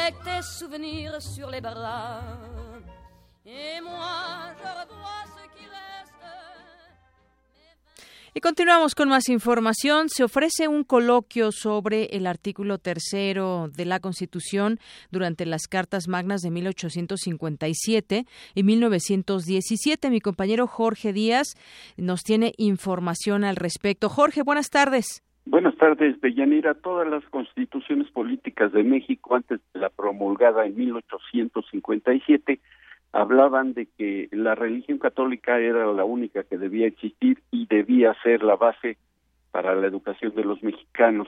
La doctora Patricia Galeana, académica de la Facultad de Filosofía y Letras de la UNAM, dijo durante este coloquio la Constitución de 1917 en su centenario y el derecho a la educación en el artículo tercero, que muchos constituyentes de Querétaro, como Francisco J. Mujica, argumentaron que si se mantenía la libertad de enseñanza, enseñanza como se había estipulado en el 57, el clero con sus ideas fanáticas seguiría manejando la educación. De ahí el dictamen de la comisión constituyente que marcó a la enseñanza religiosa nociva para una sociedad secularizada y como los niños no estaban capacitados para entender las ideas abstractas de los dogmas religiosos, se depositaban en él los gérmenes del fanatismo. Escuchemos a la doctora Galeana. La trascendencia entonces de estas constituciones es el que en 57 se dejó una libertad absoluta que no que se tradujo en una guerra civil de tres años que se tradujo en que el clero siguiera con el monopolio educativo, que apoyara a la dictadura y a la contrarrevolución, y en 17 finalmente se establece la laicidad de la educación. La catedrática universitaria recordó que después de la, eh, de la aprobación de la Constitución que nos rige en la actualidad, el clero excomulgó a los que la promulgaron, apoyó las intervenciones militares extranjeras y después la dictadura de Porfirio Díaz, quien por cierto decretó que la Universidad de México debía continuar con sus actividades después de muchos años de permanecer vetada. Ese coloquio de Yanira continuó en el Salón de Actos de la Facultad de Filosofía y Letras en, en Ciudad Universitaria y estaremos al tanto de él. Por lo pronto lo que yo tengo. Muchas gracias, Jorge. gracias a ti. Gracias por este reporte desde la Facultad de Filosofía y Letras de la UNAM. Y bueno, nos vamos a nuestro Vox Populi de este día, como pues como todos los días de lunes a viernes. Prisma RU sale a las calles y les pregunta, en este caso, el día de hoy, ¿por qué se están perdiendo algunos oficios? ¿Qué es lo que usted piensa? Y esto fue lo que nos respondieron. ¡Ya llegué, vieja! viejo! No voy a echar un taco, vieja. Ya conseguí otro empleo. Sí, de velador en un panteón. ¡Ay, viejo! ¡Ya voy, vieja! Adiós, viejo. Adiós, adiós, vieja.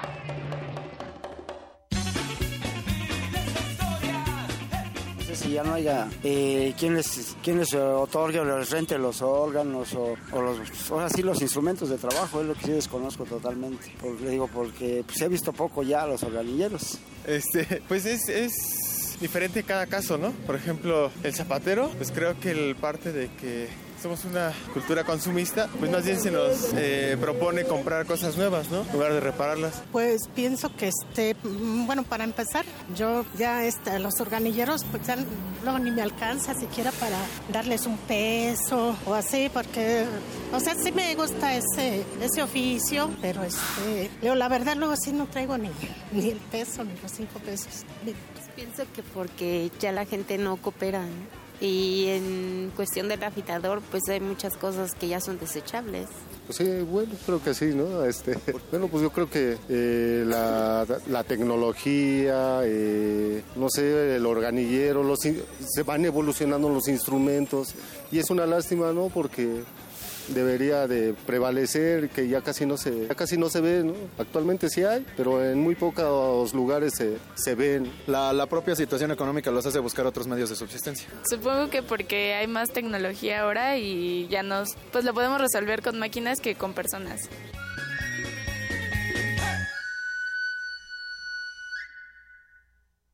Bueno, este último era el afilador de cuchillos, que cada vez escuchamos menos, pero que ese sonido, pues rápidamente, pues nos transporta que hay que ir por el cuchillo, hay que ir por el cuchillo para sacarle filo.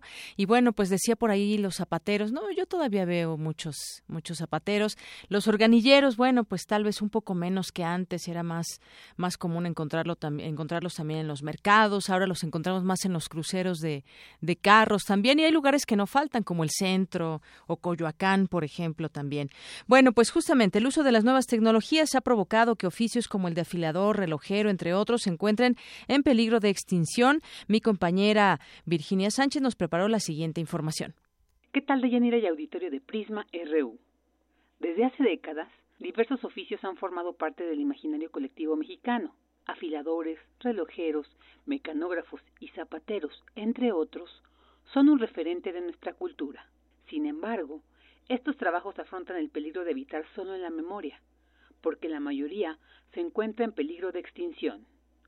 Una de las razones es el aumento del uso de las nuevas tecnologías y nuevas formas de consumo, señaló el maestro Jesús Rodríguez Petlacalco, del Instituto de Investigaciones Económicas de la UNAM cuanto a otros aspectos también tiene que ver con los cambios en los procesos productivos y el modelo que se impone desde otras latitudes para el consumo, ya sea en ciudades o en poblaciones pequeñas o medianas, ¿no? De alguna manera, todo esto ha influido en que algunos oficios estén ya extintos o algunos otros estén en proceso de extinción y algo muy interesante, otros que están en proceso de revitalización, como los barberos, por ejemplo, que también dado la tendencia de la moda y el uso de la barba y los cortes de cabello que ahora los caballeros utilizamos, pues hay una especie de revitalización o regeneración de estos espacios como las barberías que se alejan, por ejemplo, de lo que eran las estéticas y esto que pues en un momento dado el caballero reclamó su espacio que de alguna manera estaba casi perdiéndose, ¿no? Ese es solo un ejemplo, hay muchos otros más.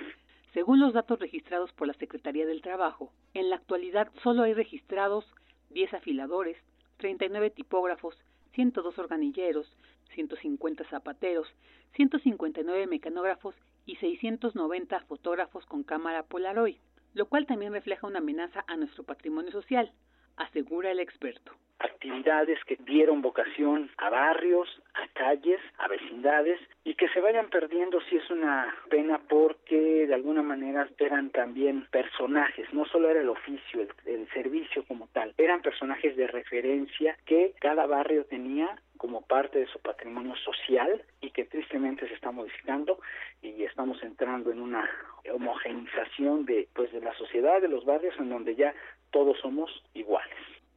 Si replanteamos nuestros hábitos de consumo, nos alejamos de la necesidad de poseer objetos desechables y revaloramos estos oficios aún existentes, no solo estaremos al cuidado de nuestra economía y la de las familias que dependen de ellos, sino también protegemos parte de nuestro patrimonio social. Hasta aquí la información. Buenas tardes. Gracias, Vicky. Muy buenas tardes. Bueno, también están los barberos, ¿no? Los que cortan, bueno, todavía, todavía hay, pero muy pocos, con, con la navaja, los boleros, eh, el, el, peluquero de paisaje, dice aquí don Agustín Mulia, el lechero también, por ejemplo, que llevaba en un frasco hasta la puerta de la casa y ponía la leche. Y bueno, pues algunos que ya se han prácticamente extinguido. Bueno, nos vamos ahora con mi compañera Cindy Pérez, porque nos tiene esta información del Instituto de Investigaciones sobre la Universidad y la Educación. Buenas tardes, Deyanira y auditorio de Prisma RU. Con el fin de desarrollar investigaciones sobre el fenómeno educativo, así como resguardar y promover el archivo histórico de esta casa de estudios y del Museo La UNAM hoy, hace 10 años se creó el Instituto de Investigaciones sobre la Universidad y la Educación. En entrevista para Radio UNAM, el director del ISUE, Mario Rueda Beltrán, destacó la importancia de la entidad a su cargo y la relación que sostiene con el sistema respectivo del país. En algunos casos a través de artículos que se publican en, en diarios, en donde se exponen los puntos de vista de los académicos, en otras ocasiones participando en foros de discusión a los cuales se ha invitado al instituto a participar, en otros el mismo instituto proponiendo y retomando en mesas redondas, eh, en discusiones públicas respecto a los asuntos que interesan actualmente. Actualmente, el instituto cuenta con 60 investigadores que tienen a su cargo alrededor de 130 proyectos académicos con diferentes líneas, que van desde el currículum vitae hasta la diversidad sociocultural en la enseñanza.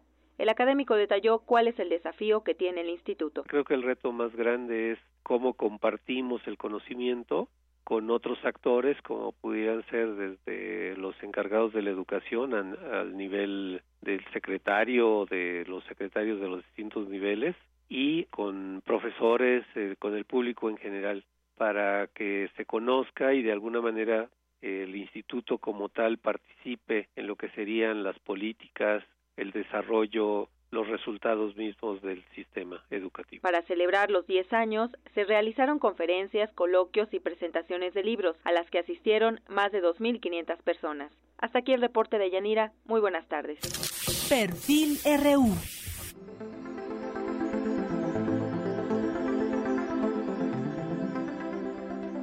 Iván Velasco Velázquez es doctor en ciencias químicas con especialidad en bioquímica por la UNAM. Su línea de investigación se centra en las células troncales, el desarrollo del sistema nervioso, las enfermedades neurodegenerativas y las células pluripotenciales inducidas. Realizó un postdoctorado en el Instituto de Fisiología Celular de la UNAM con el doctor Ricardo Tapia, un postdoctorado en el Instituto Nacional de Trastornos Neurológicos y Accidentes Cerebrovasculares de Estados Unidos, y posteriormente una estancia sabática en la Universidad de Granada, España. En reconocimiento a sus méritos académicos, el doctor Velasco ha recibido múltiples distinciones, como el Premio de Investigación en Ciencias Naturales por la Academia Mexicana de Ciencias, el Pew Latin American Fellow y la Medalla Alfonso Caso por ser el estudiante más distinguido en el doctorado en Ciencias Químicas. Actualmente pertenece al Sistema Nacional de Investigadores Nivel 2. Este es el perfil humano del doctor Iván Velasco.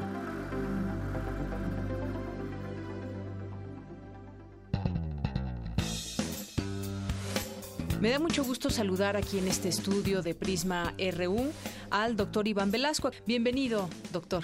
Muchas gracias por tenerme aquí como, como invitado. Bueno, yo quisiera empezar a preguntarle en qué momento se dio usted cuenta que quería estudiar lo que estudió. Pues yo creo que desde la educación secundaria tenía bastante claro que yo quería estudiar algo relacionado con las ciencias naturales. Me gustaba las materias de biología, química, física, matemáticas eh, en realidad no se me dificultaban mucho. Y después en la, en la preparatoria eh, escogí el área 2 y entonces eh, decidí entrar a la Facultad de Química de la UNAM. Actualmente, ¿qué nos podría decir de todos estos años ya en la experiencia profesional? Ha tenido estancias en otro lugar, ha escrito diversos artículos y bueno, al día de hoy, ¿cuáles pueden ser o podríamos resumir sus mayores satisfacciones profesionales? Bueno, cuando eh, estaba ya próximo a, terminar la, licenciatura, busqué un eh, laboratorio para realizar tesis experimental. Es una de las maneras que se tienen para obtener el, grado en la, en la universidad.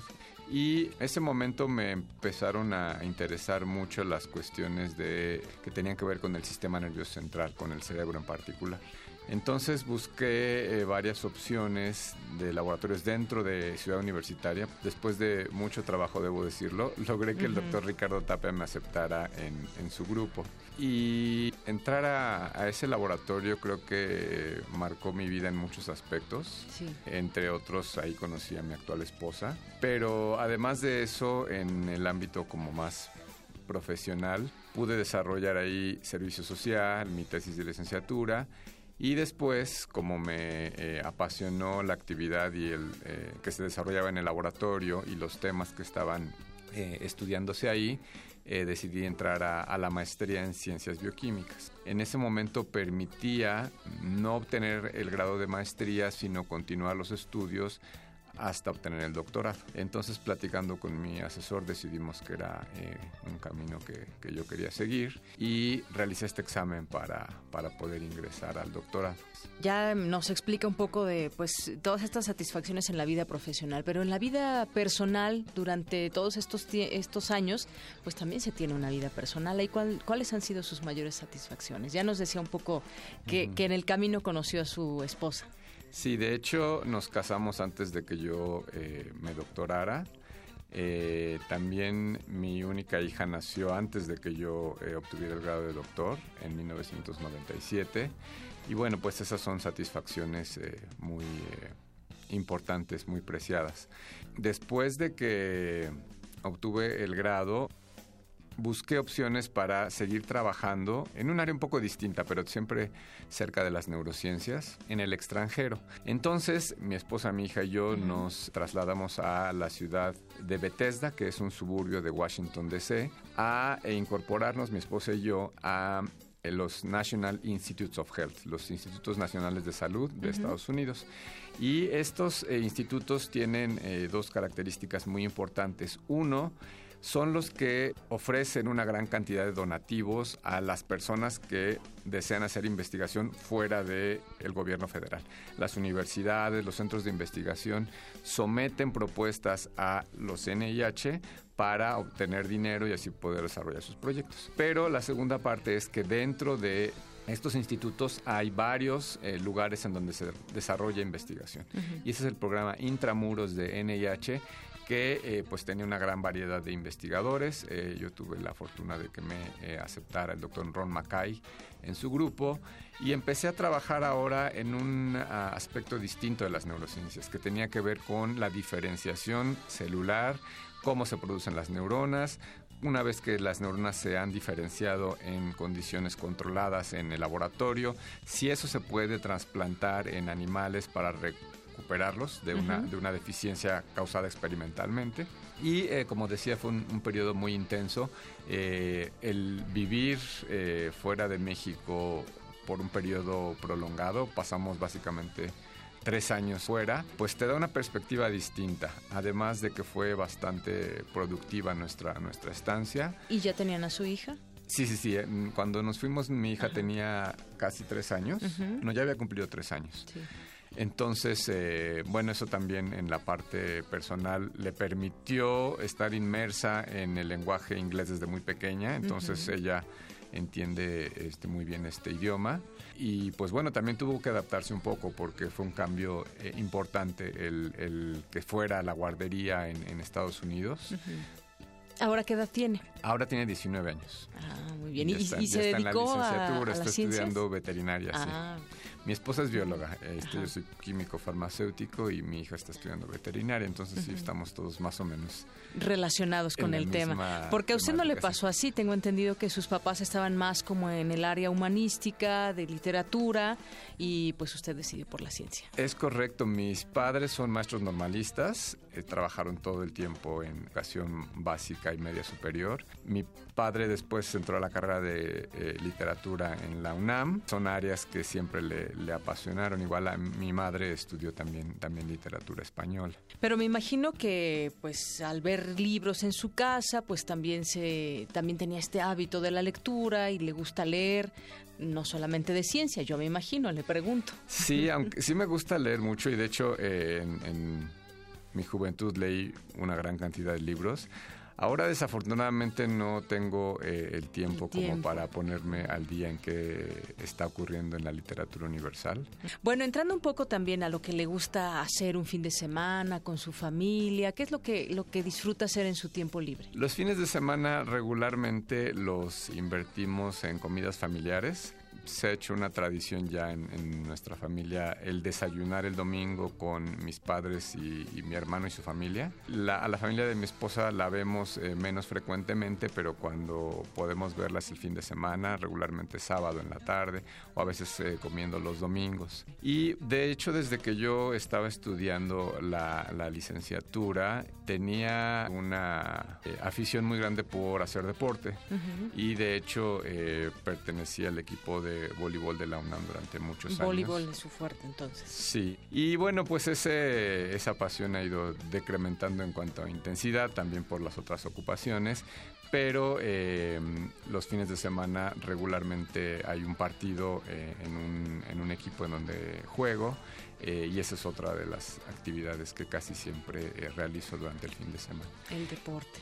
Hablando, hablando de esto, que además es un tema usted que, que conoce, ¿cómo después de porque nosotros nos, nos dicen cerebro y bueno, pues sabemos que ahí se generan muchas cosas y demás, pero ¿cómo, cómo nos puede usted explicar el, el cerebro ya pues con su conocimiento, qué tan importante, digamos, es no solamente para el ser humano, sino factor de estudio también, que hay muchas cosas que seguramente no conocemos todavía. Sí, en definitiva, y sobre todo en el cerebro humano, que tiene esta complicación de que no se puede hacer experimentación. Eh, lo que conocemos tratamos de aprenderlo de los modelos eh, animales, básicamente eh, roedores que bueno, pues tienen una estructura similar, algunas partes del cerebro cumplen la misma función que en las personas, pero evidentemente hay una gran diferencia en cuanto al número de neuronas, cómo se conectan distintas áreas, la plasticidad entendida como la capacidad de responder ante un daño, por ejemplo. El cerebro eh, yo creo que ha ido cambiando conforme ha avanzado la ciencia aunque debo eh, reconocer que las descripciones iniciales de Santiago Ramón y Cajal a principios del siglo XIX fueron muy importantes porque realmente hizo una observaciones que han sido confirmadas por otros investigadores y pues ese trabajo a nivel anatómico es realmente fundamental para el estudio del cerebro y cómo se desarrolló después. Ahora existe una gran cantidad de eh, tecnologías complementarias para poder eh, entender lo que pasa en nuestro cerebro.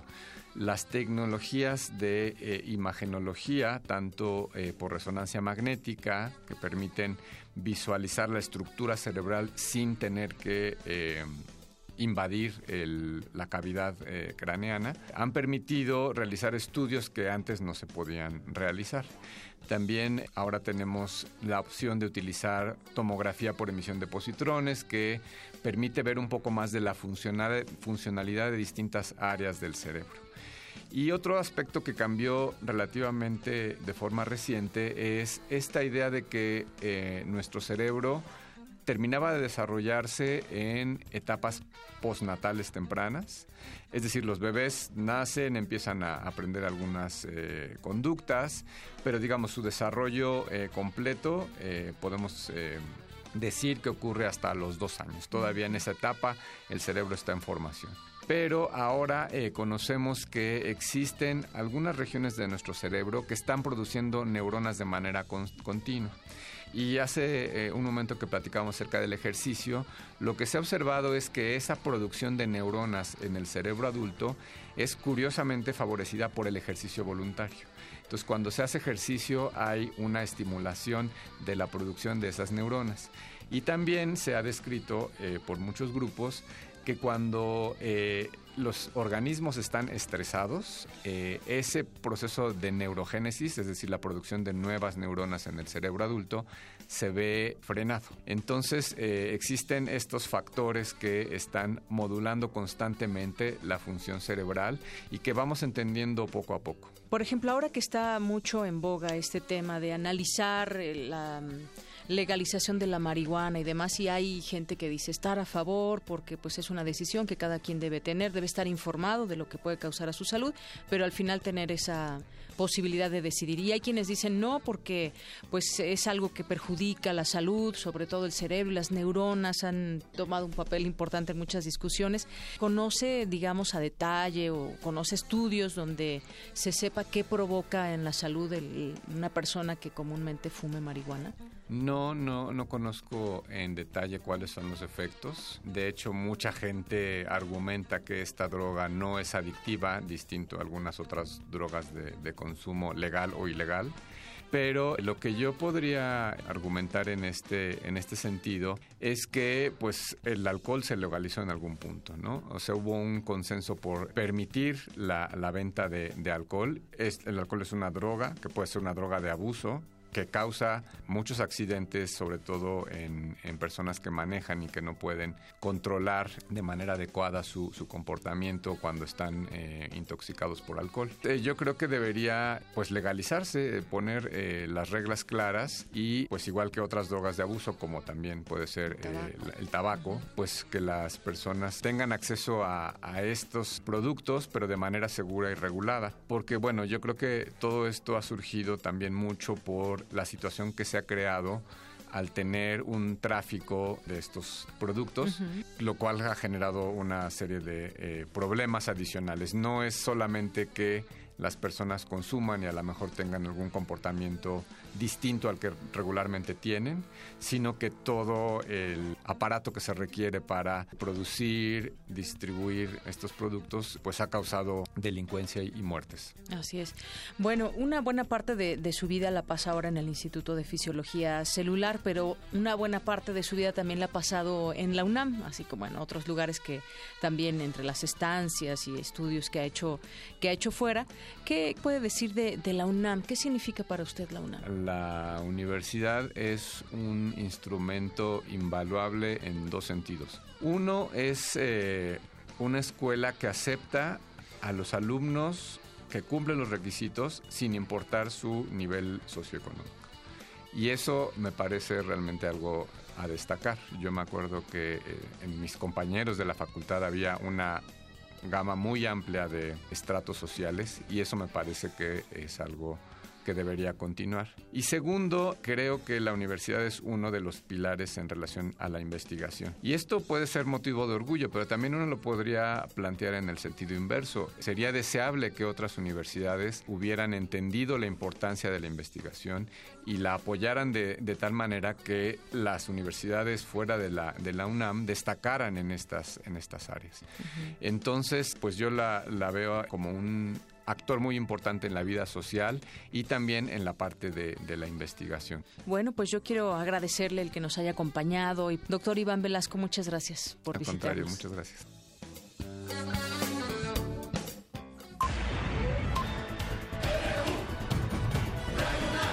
Prisma RU. Con Deyanira Morán. Global RU.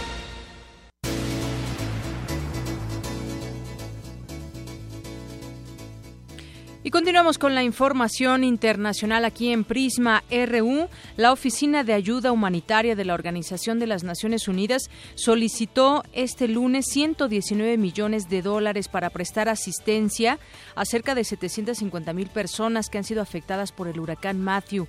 En este país, decenas de familias quedaron damnificadas tras el paso de este huracán en el suroeste de Haití, quienes necesitan alimentos, agua potable y cobijo, luego del daño causado por los vientos sostenidos que alcanzaron hasta los 235 kilómetros por hora y por las posteriores inundaciones, el 70% de la población en las zonas donde los daños han sido más graves ya se encontraba en situación de pobreza y solo el 24% vivía en áreas urbanas.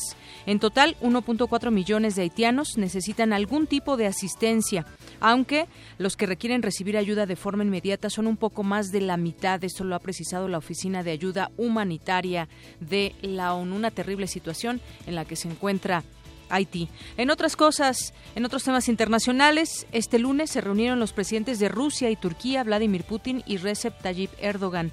La cita fue el marco propicio para el tercer encuentro de ambos líderes desde el fallido golpe de Estado turco el pasado 15 de julio.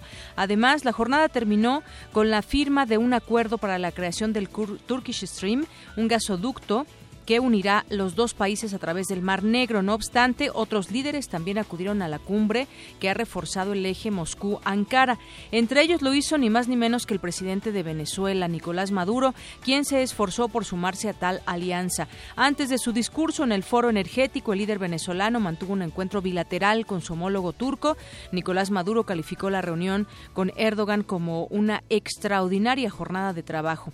Y bueno, pues dijo que han decidido ampliar las relaciones e inversiones entre los países y según la delegación venezolana, a partir de diciembre comenzarán ya los vuelos directos entre Estambul y Caracas. Los presidentes ruso y venezolano también mantuvieron una, una reunión bilateral en Estambul con la que Maduro pretendía reafirmar la cooperación entre ambos países. Este encuentro se produce, es un dato interesante, poco después de que el viernes pasado el presidente de Venezuela anunciara la creación del premio Hugo Chávez de la Paz y la soberanía de los pueblos y propusiera al presidente ruso como primer galardonado. Y bueno, en otros temas también, pues estos refrescos de cola, Coca-Cola, Pepsi, gastan millones para lavar la imagen de las bebidas azucaradas. Esta nota que hoy documenta el país dice que dos de los principales fabricantes de bebidas azucaradas a nivel mundial financiaron en Estados Unidos a 96 organizaciones que tienen un importante papel en la promoción de hábitos saludables y la lucha contra la obesidad o la diabetes, enfermedades potenciadas por el alto consumo de azúcares. El objetivo era mejorar la imagen de los refrescos y restar apoyos a las leyes que limitan su consumo, dice este estudio. Al aceptar la financiación, estas empresas, pues las organizaciones de salud están participando sin saberlo en sus planes de marketing es lo que resaltan los autores. La industria del azúcar y los mayores productores de refrescos se encuentran en una situación similar a, la, a las tabaqueras. Hace décadas el mundo sufre una epidemia de obesidad y el consumo de bebidas azucaradas es uno de los culpables comprobados. Cada lata de refresco convencional contiene 40 gramos de azúcar, bastante más de los 25 diarios considerados ideales para la Organización Mundial de la Salud. Así que yo creo que sería más fácil, ¿no? Que si sabemos que hacen daño, pues simplemente no se les hace caso pero ahí estamos. Y bueno, pues en este sentido la Organización Mundial de la Salud pide subir precios a las bebidas azucaradas y es que dice que ya México y Chile han rebasado en consumo a Estados Unidos. La Agencia de Salud de Naciones Unidas recomendó a los países que utilicen la política fiscal para incrementar el precio de bebidas azucaradas como refrescos, productos isotónicos e incluso zumos o jugos 100% fruta como medida para combatir la obesidad, diabetes y la caries dental. Y la prevalencia de la obesidad en todo el mundo, más que se duplicó entre 1980 y 2014, cuando casi el 40% de la población mundial tenía sobrepeso. Esto lo dijo la Organización Mundial de la Salud en un comunicado por el Día Mundial de la Obesidad. Pues así las cifras en este tema. 2,49. Arte y cultura. Riders on the storm. Riders on the Storm,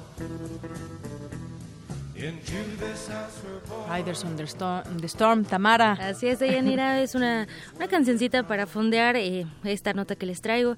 La Cátedra Extraordinaria de Fomento a la Lectura José Emilio Pacheco del Programa Universo de Letras y el Museo Universitario del Chopo realizarán el tercer seminario de Fomento a la Lectura, Estados Alterados, una reflexión sobre arte, literatura y drogas, hoy, martes 11 y mañana 12 de octubre a las 4.30 de la tarde, en el auditorio del Museo Universitario Arte Contemporáneo, el MUAC, que, bueno, tiene la finalidad de profundizar en la incidencia de la alteración de los sentidos en el proceso creativo.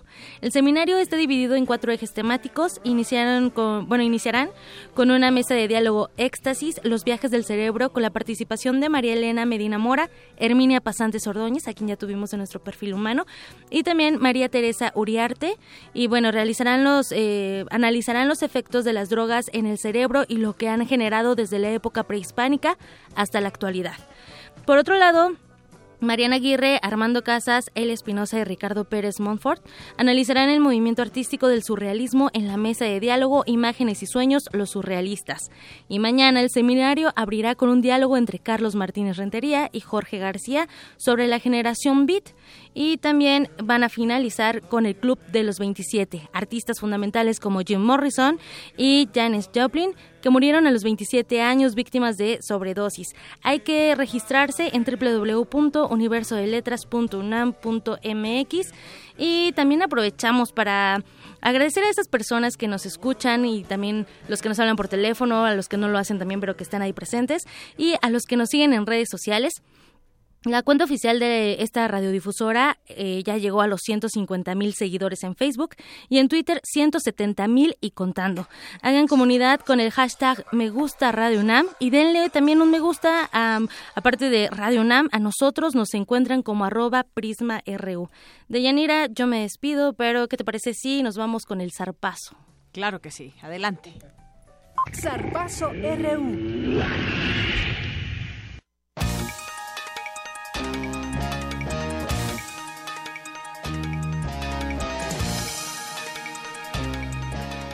¿Qué tal, Eric? ¿Cómo estás? De nueva cuenta te saludo en esta, en esta segunda parte de tu intervención. Muchas gracias, Deyanira. Y pues si te parece, vamos con la información deportiva porque ayer el México estadounidense Roberto Aguayo se convirtió en el héroe al dar la victoria a su equipo Tampa Bay frente a las Panteras de Carolina. Con tres segundos en el reloj, Aguayo anotó un gol de campo de 38 yardas para dejar el marcador 17 puntos a 14 en favor de su escuadra. Minutos antes había fallado en dos oportunidades, por lo que pasó de villano a héroe. También ayer por la noche los indios de Cleveland vencieron 4 por 3 a las Medias Rojas de, Boston y se llevaron la serie divisional al conseguir tres triunfos consecutivos. Este partido también fue el último en la trayectoria deportiva del beisbolista David Ortiz, mejor conocido como Big Papi. El pelotero dominicano de 40 años dijo de esta forma adiós a las grandes ligas luego de 19 años de carrera. Si te parece vamos a escuchar el audio para Latinoamérica de los Red Sox de Boston eh, en el momento preciso en el que el Big Papi se despide en el centro del diamante. Muchas gracias por regresar a los Red Sox al camino que todos sabíamos que, que les pertenecía, le correspondía. Muchas gracias, David Ortiz. Se retira una leyenda, se retira un ícono. Y por el momento nos despedimos de un dios del béisbol de grandes ligas. Impresionante el cariño que le tienen tanto estadounidense como eh, latinos a, este jugador eh, dominicano. El bateador caribeño posee el récord de más jonrones en una temporada con 54. Esto lo consiguió en el 2006, hace 10 años. En otra información, la raquetbolista mexicana Paola Longoria reafirmó su dominio en este deporte al ganar su séptimo abierto de Estados Unidos. En la final de este torneo, la atleta potosina venció a la también mexicana Samantha Salas. Con esto, Longoria tiene 75 títulos en su carrera. Impresionante lo que está haciendo Paola Longoria. Desde hace años ya, ¿no? Sí, bastante, ¿no? Y, y, muy joven además. 75 títulos en su carrera, nada fácil. Uh -huh supongo que en algunos años, si no es que ya lo es, será la mejor raquetbolista de la historia. De todo el mundo, claro. Muchas gracias, Eric. Gracias, nos escuchamos el día de mañana. Buenas tardes. Dudar de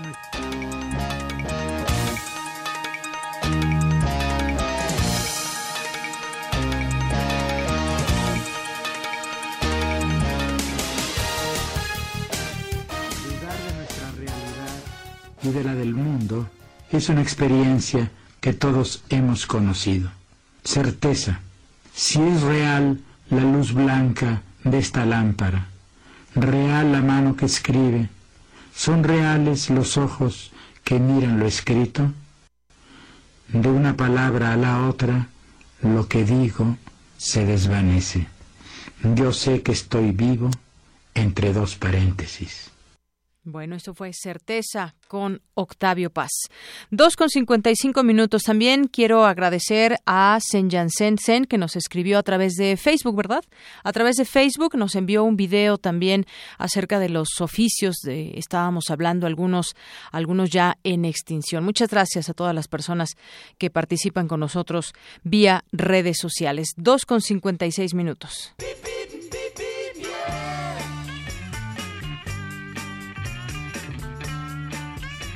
Bueno, y nos vamos hasta la FES Cuautitlán con Eric Quiroz Argueta. ¿Cómo estás, Eric? Adelante con tu reporte. Buenas tardes. ¿Qué tal, Deyanira? Muy buenas tardes. Un saludo para ti y para todo tu auditorio desde la FES Cuautitlán en nuestros dos campus, el campo 1 y el campo 4, donde se imparte y se da la mayor concentración de estudiantes, además del el CAP, que es el Centro de Asimilación Tecnológica donde aquí se desarrollan diferentes investigaciones en torno a la química, a la inclusive a la parte biológica que se desarrolla en el campus del conocimiento aquí en nuestra facultad. Deben mencionarte, eh, Deyanira, que el tráfico fluye de manera eh, constante aquí en la avenida principal que conecta la primero de mayo en torno al campo 1 de nuestra facultad.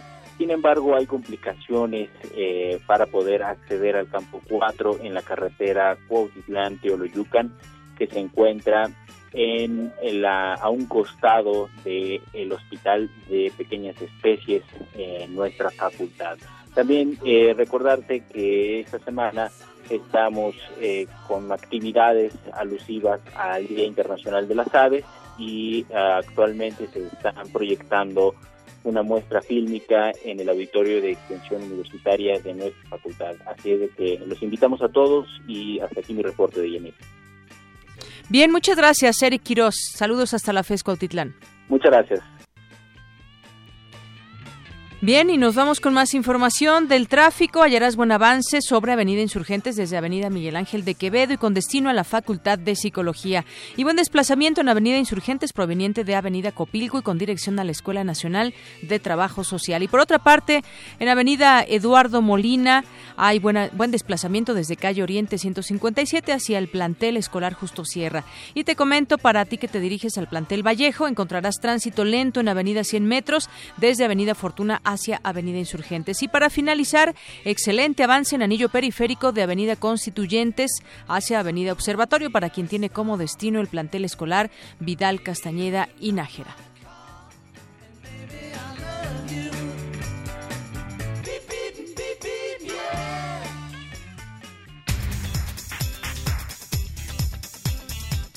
Y cerramos con la información de última hora que nos tiene Antonio Quijano. Adelante, Toño, buenas tardes. Buenas tardes, de Yanira al auditorio de Prisma RU.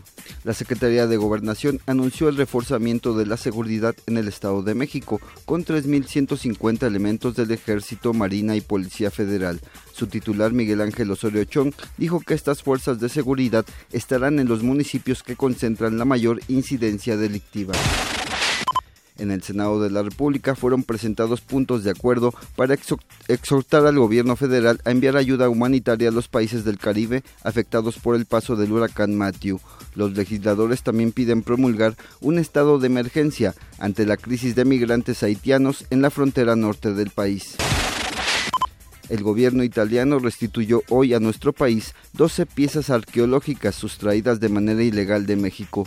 Se trata de objetos del periodo mesoamericano preclásico y clásico recuperados por la Policía de Italia en el marco de operativos contra el tráfico ilegal de material arqueológico. Y finalmente, el Centro Nacional de Huracanes de Estados Unidos alertó que Nicole recuperó condiciones de huracán y se espera que cobre fuerza en las próximas 24 horas. Se ubica actualmente a 575 kilómetros frente a Bermudas y mantiene vientos máximos sostenidos de 120 kilómetros por hora. Hasta aquí hasta aquí mi reporte de Yanira. Buenas tardes. Muchas gracias, Toño. Y bueno, pues nos vamos. Ya son las tres, puntualitos. Enrique Pacheco, nuestro continuista, no lo podrá negar que hoy terminamos muy puntuales. Así que nos despedimos. Gracias a todo el equipo. Mi nombre es Yanira Morán. Lo espero mañana en punto de la una.